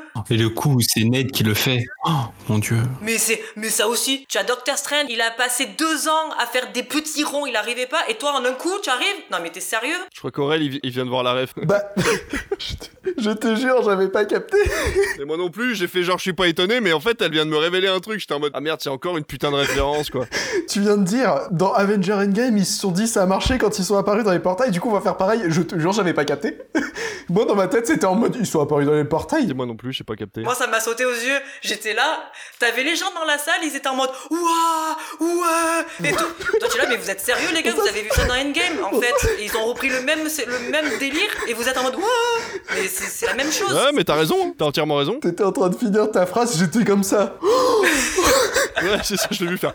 Mais oui. Et après, genre, vas-y, prouve-moi que t'es Spider-Man. En- Enlève la toile d'araignée qui est au plafond. Vous êtes sérieux? Le pauvre Andrew Garfield, ce que vous lui faites faire. Mais non, mais les gars, vous êtes en mode Spider cochon, mais c'est. Oh J'avoue là que c'est la même scène que dans les Simpsons. Ouais, c'est la même scène, mais, Mais oui, de toute façon, le- Marvel ne fait que ça, c'est-à-dire ils ont tellement plus d'idées que ben, on va prendre ça, on va prendre ça, on va prendre ça, on va prendre ça. Et puis en plus, ah ben attendez, on va vous expliquer en plus parce que vous êtes tellement teubés, vous spectateurs, qu'en plus il faut vous expliquer les références. J'ai j'ai bien aimé la première heure. La double identité révélée au monde, réussir à gérer ça à la fois. Du coup, les problèmes euh, juridiques que ça lui provoque. D'ailleurs, l'arrivée de Matt Murdock, pour moi, c'est la meilleure arrivée de l'histoire. Genre, j'aurais aimé que cette scène dure 15 ans. Même si j'ai pas vu Daredevil, j'ai su le reconnaître. Et juste le planté de canne était sublime. La brique qui chope à la main était incroyable. Je me suis dit, donnez-moi ça. Je veux ça tout le temps. Donc regarde Daredevil. Et une fois que cette scène est finie, le film pour moi est fini. Parce que scénaristiquement, c'est ça tient pas debout. Je veux dire, ils vont voir un sorcier pour lui demander de faire un sort. Bah déjà, à aucun moment tu dis oui. Hein. Non, ça ne marche pas comme ça Tu es en train de subir la vie. Apprends à gérer la vie. Ils découvrent qu'ils ont fait euh, venir dans leur univers des personnes d'autres multiverses qui connaissaient l'identité de Spider-Man. Electro n'a jamais connu l'identité de Spider-Man. Il n'avait rien à faire là. Tout comme dans la scène post-générique, hein, euh, Venom ne connaissait pas Spider-Man. Il n'avait rien à faire là. Si tu veux, je l'ai vu avec des potes. Au bout d'un moment, mon pote à côté moi, on a eu marre parce que toutes les 15 minutes, il y avait un truc qui me dérangeait et j'étais en mode. Et en fait, ça s'enchaînait, tu vois. C'est pas gentil d'être méchant, on va les soigner. Non, ça marche pas comme ça. Si ça marchait comme ça, il l'aurait fait dans tous les autres films précédents. Genre, en fait, il y a juste un enchaînement de scènes qui n'ont rien à voir, qui n'ont aucun sens. À un moment donné, ils essaient de te mettre un effet dramatique avec la mort de Tante May et, qui dure juste pour dire Hey, vous vous souvenez de cette phrase? De grand pouvoir implique de res- responsabilité. Ok, voilà, elle crève. Moment dramatique. Attendez, faut qu'on fasse venir les Spider-Man. On casse ton moment dramatique. On fait venir les Spider-Man de la pire manière qui soit. D'ailleurs, je savais pas qu'il y avait The Big Lebowski dans le film. Parce que vu comment Tobey Maguire il arrive, excusez-moi, mais il a un peignoir, il a un vieux truc dégueulasse. Franchement, j'ai cru que c'était The Big Lebowski. Mais il est même pas étonné. Il a compris qu'il était dans un autre univers. Il est en mode euh, ah bah euh, du coup euh, on s'arrange pour repartir chez nous. Et c'est exactement ça. C'est vraiment, il est aussi perdu que dans ses propres films. Mais il a la même bouille. Il a la même bouille. Il a- T'as pas envie de le croire quand il dit mais pour moi tout va bien. Mais t'as pas envie de le croire. Il a il, a- il a les larmes au bord des yeux. T'as envie de lui dire, mais non, ça va pas, gars. Fais, fais une introspection, tu, ça va pas pour toi. C'est le mec dépressif qui te dit Oh, moi, tu sais, ça va. Hein. Alors qu'il a la barbe de 3 jours, il a les larmes aux yeux. T'as juste envie de lui faire un câlin et lui dire Ça va aller, mon pote, ça va aller. Andrew Garfield qui arrive, qui retire son masque en disant Salut, je suis Peter Parker. Et qui, au moment où on lui dit Prouve-le, il fait Ah non, j'ai pas ma carte sur moi, question d'identité secrète. Mais gros, t'as retiré ton masque Y a pas d'identité secrète qui tienne là Qu'est-ce que tu me racontes? Et puis du coup, euh, à ce moment-là, ok, c'est bon, on a fait venir les deux Spider-Man. Allez, on retourne sur le moment dramatique. Tu peux pas dire ça à un spectateur, c'est pas possible. Je pourrais continuer. C'est comme ça tout le reste du film. La relation entre Andrew Garfield et Tobey Maguire m'a fait marrer. Le film est dégueulasse. Toutes les scènes qui se passe sur la statue de la liberté, c'est pas du beau fond vert. Honnêtement, j'ai revu Spider-Man 1, 2 et 3 de Sam Raimi, j'ai trouvé ça mieux fait. C'était en 2002, les effets visuels, les fonds verts étaient mieux. C'est au moment où euh, Andrew Garfield dit tiens, Tobey Maguire comme ça, parce que Tobey Maguire est blessé, on voit le détourage des personnes. Tom Holland prend le board du bouffon vert, c'est une image en 2D, c'est une photographie. Je me suis dit, et on peut pas mettre autant d'argent dans un film, on peut pas mettre autant dans la com d'un film pour que ça donne ça. Respectez vos spectateurs, offrez-lui au moins un film avec un scénario potable qui tient au moins debout 5 minutes et respectez-le avec des effets visuels un minimum agréables à l'œil. Parce que sinon, bah en fait, c'est juste du manque de respect. Marvel fait des films. Si vous faites des films, faites au moins l'effort d'avoir un scénario qui tient debout. Tu fais un film, fais au moins un film pour faire un bon film, pas un film pour, pour dire hey, c'est un film avec Spider-Man avec des Spider-Man. Tu le vois bien, de toute façon, avec Shang-Chi, avec euh, Black Widow et tout. En fait, tu vois que c'est c'est pas des échecs au box-office, mais c'est pas les premiers du box-office. Et Disney est en mode, euh, eh ben, tant pis, euh, bah, puisque c'est comme ça, on sortira plus de films au cinéma, tu vois. Et t'es en mode, mais mec, c'est bon, t'as juste fait des films un peu plus intimes, avec moins de budget. Les gens sont pas trop au cinéma en ce moment. Continue à sortir des Marvel, ça va revenir, mais c'est normal. Vous partez sur des nouveaux personnages, les gens hésitent un peu plus. Arrêtez, quoi. Et puis peut-être augmenter la qualité, vous aurez peut-être un autre public. Peut-être que les gens qui attendaient que vous fassiez des trucs de qualité vont venir voir vos films pour une fois, alors que. Mais c'est ça, en final, tu vois, parce que autant Black Widow, c'était, ça avait pas d'enjeu parce que on savait ce qu'elle allait devenir. On le sait depuis Et en fait, le truc, c'est, il y a eu Endgame. Endgame, c'est littéralement dans le titre. On je crois qu'on en a déjà parlé à un moment dans une émission. Il y a écrit End dans le titre. Donc c'est forcément, il y a une fin. Et faut que ton univers, soit il a une fin, soit tu fais en sorte de le renouveler assez pour le refaire évoluer. Question, est-ce que vraiment vous avez une scène qui vous a marqué dans ce film? Oui. Oui Bah vas-y Jean-Charles Fais-toi plaisir. Tout simplement, le, encore une fois, Andrew Garfield qui voit MJ tomber et qui saute pour aller la récupérer et qui euh, réussit à la récupérer et qui en bas fond en larmes. C'est le truc de, ouais, il a réussi à, entre guillemets à récupérer ce qu'il a pas réussi à faire sur son film à lui, quoi, sur sa saga à lui. Pour lui, le Amazing Spider-Man 3 qu'il a pas eu, il l'a dit, hein, je le cite, il est vraiment, vraiment reconnaissant d'avoir pu boucler certaines choses pour le Peter que je jouais. Qui vraiment, là, on sent et ça se sent dans ces scènes de dialogue où il explique tout ça. Moi, pour le coup, c'est cette scène-là qui m'a marqué. C'est quand ils sont sur le toit de, de l'école et que du coup, lui, il raconte ce qui s'est passé après Gwen Stacy.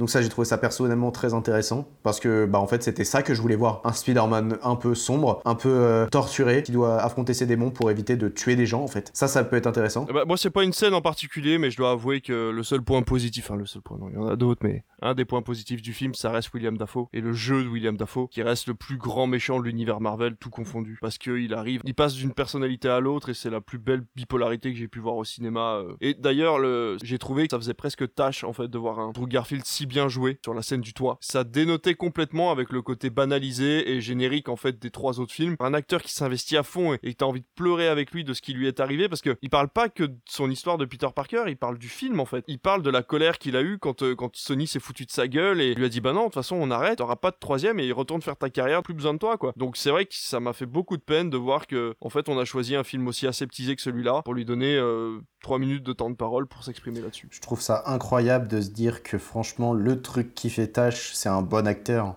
Mais ouais, mais c'est ça qui me dramatise en fait, c'est ça qui me, qui me rend vraiment triste. Parce que Tom Holland est en train de pleurer aussi, tante dont tu n'as absolument rien à péter. Elle doit mettre 10 minutes à mourir alors que Gwen Stacy met, met, met une seconde et demie. Et l'impact est beaucoup plus fort. Après ce très long récap, la question fatidique, ou pas, quel est votre Spider-Man préféré? Toby, Andrew ou Tom? Andrew. Andrew. Spider-Gwen. Miles Morales. Andrew.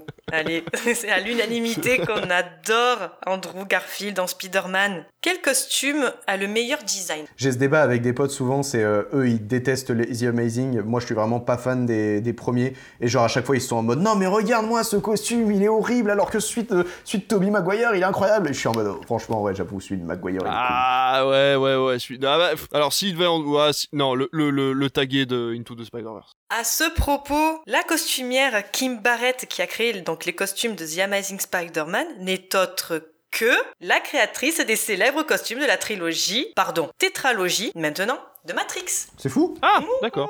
Tout est lié. It's, it's all connected, comme dirait euh, Monsieur Feggy. Quand je vous dis que tous les chemins mènent à Kenu, c'est que tous les chemins mènent à Kenu. Donc c'est sur ces mots qu'il nous reste plus qu'à vous dire allez voir un max de films tout en respectant les gestes barrières et bonne soirée. Bonne soirée. Bonne soirée Salut.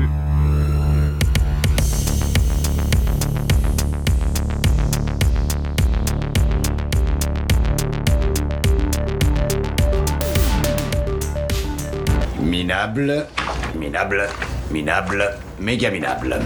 200 dollars pour l'ensemble. Ça me paraît un peu faible. Allez les vendre au plus offrant.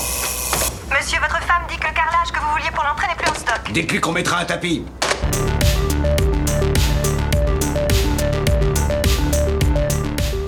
Enlevez ce joli portfolio avant que l'overdose de guimauve me plonge dans un coma diabétique. Patron, votre femme au téléphone, elle dit qu'elle a perdu sa carte bleue. Merci pour la bonne nouvelle. Très bien, passez une photo d'un poulet avarié. Voilà le titre. Intoxication alimentaire, la ville panique. Quelqu'un a été empoisonné Je commence à avoir la nausée. Pourquoi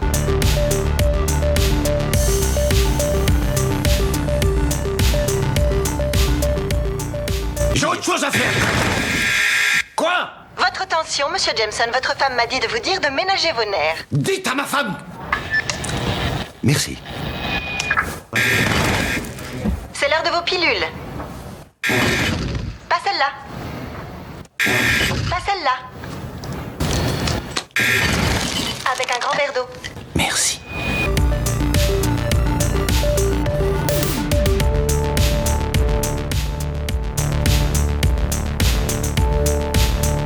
Chérie, on organise un mariage, pas un dépôt de bilan. Du caviar Pourquoi On invite le tsar? Prends euh, du fromage des crackers, un assortiment d'apériboule. Des fleurs Cher Dépense un dollar de plus et t'auras qu'à cueillir des pissenlits sur ma tombe. Du plastique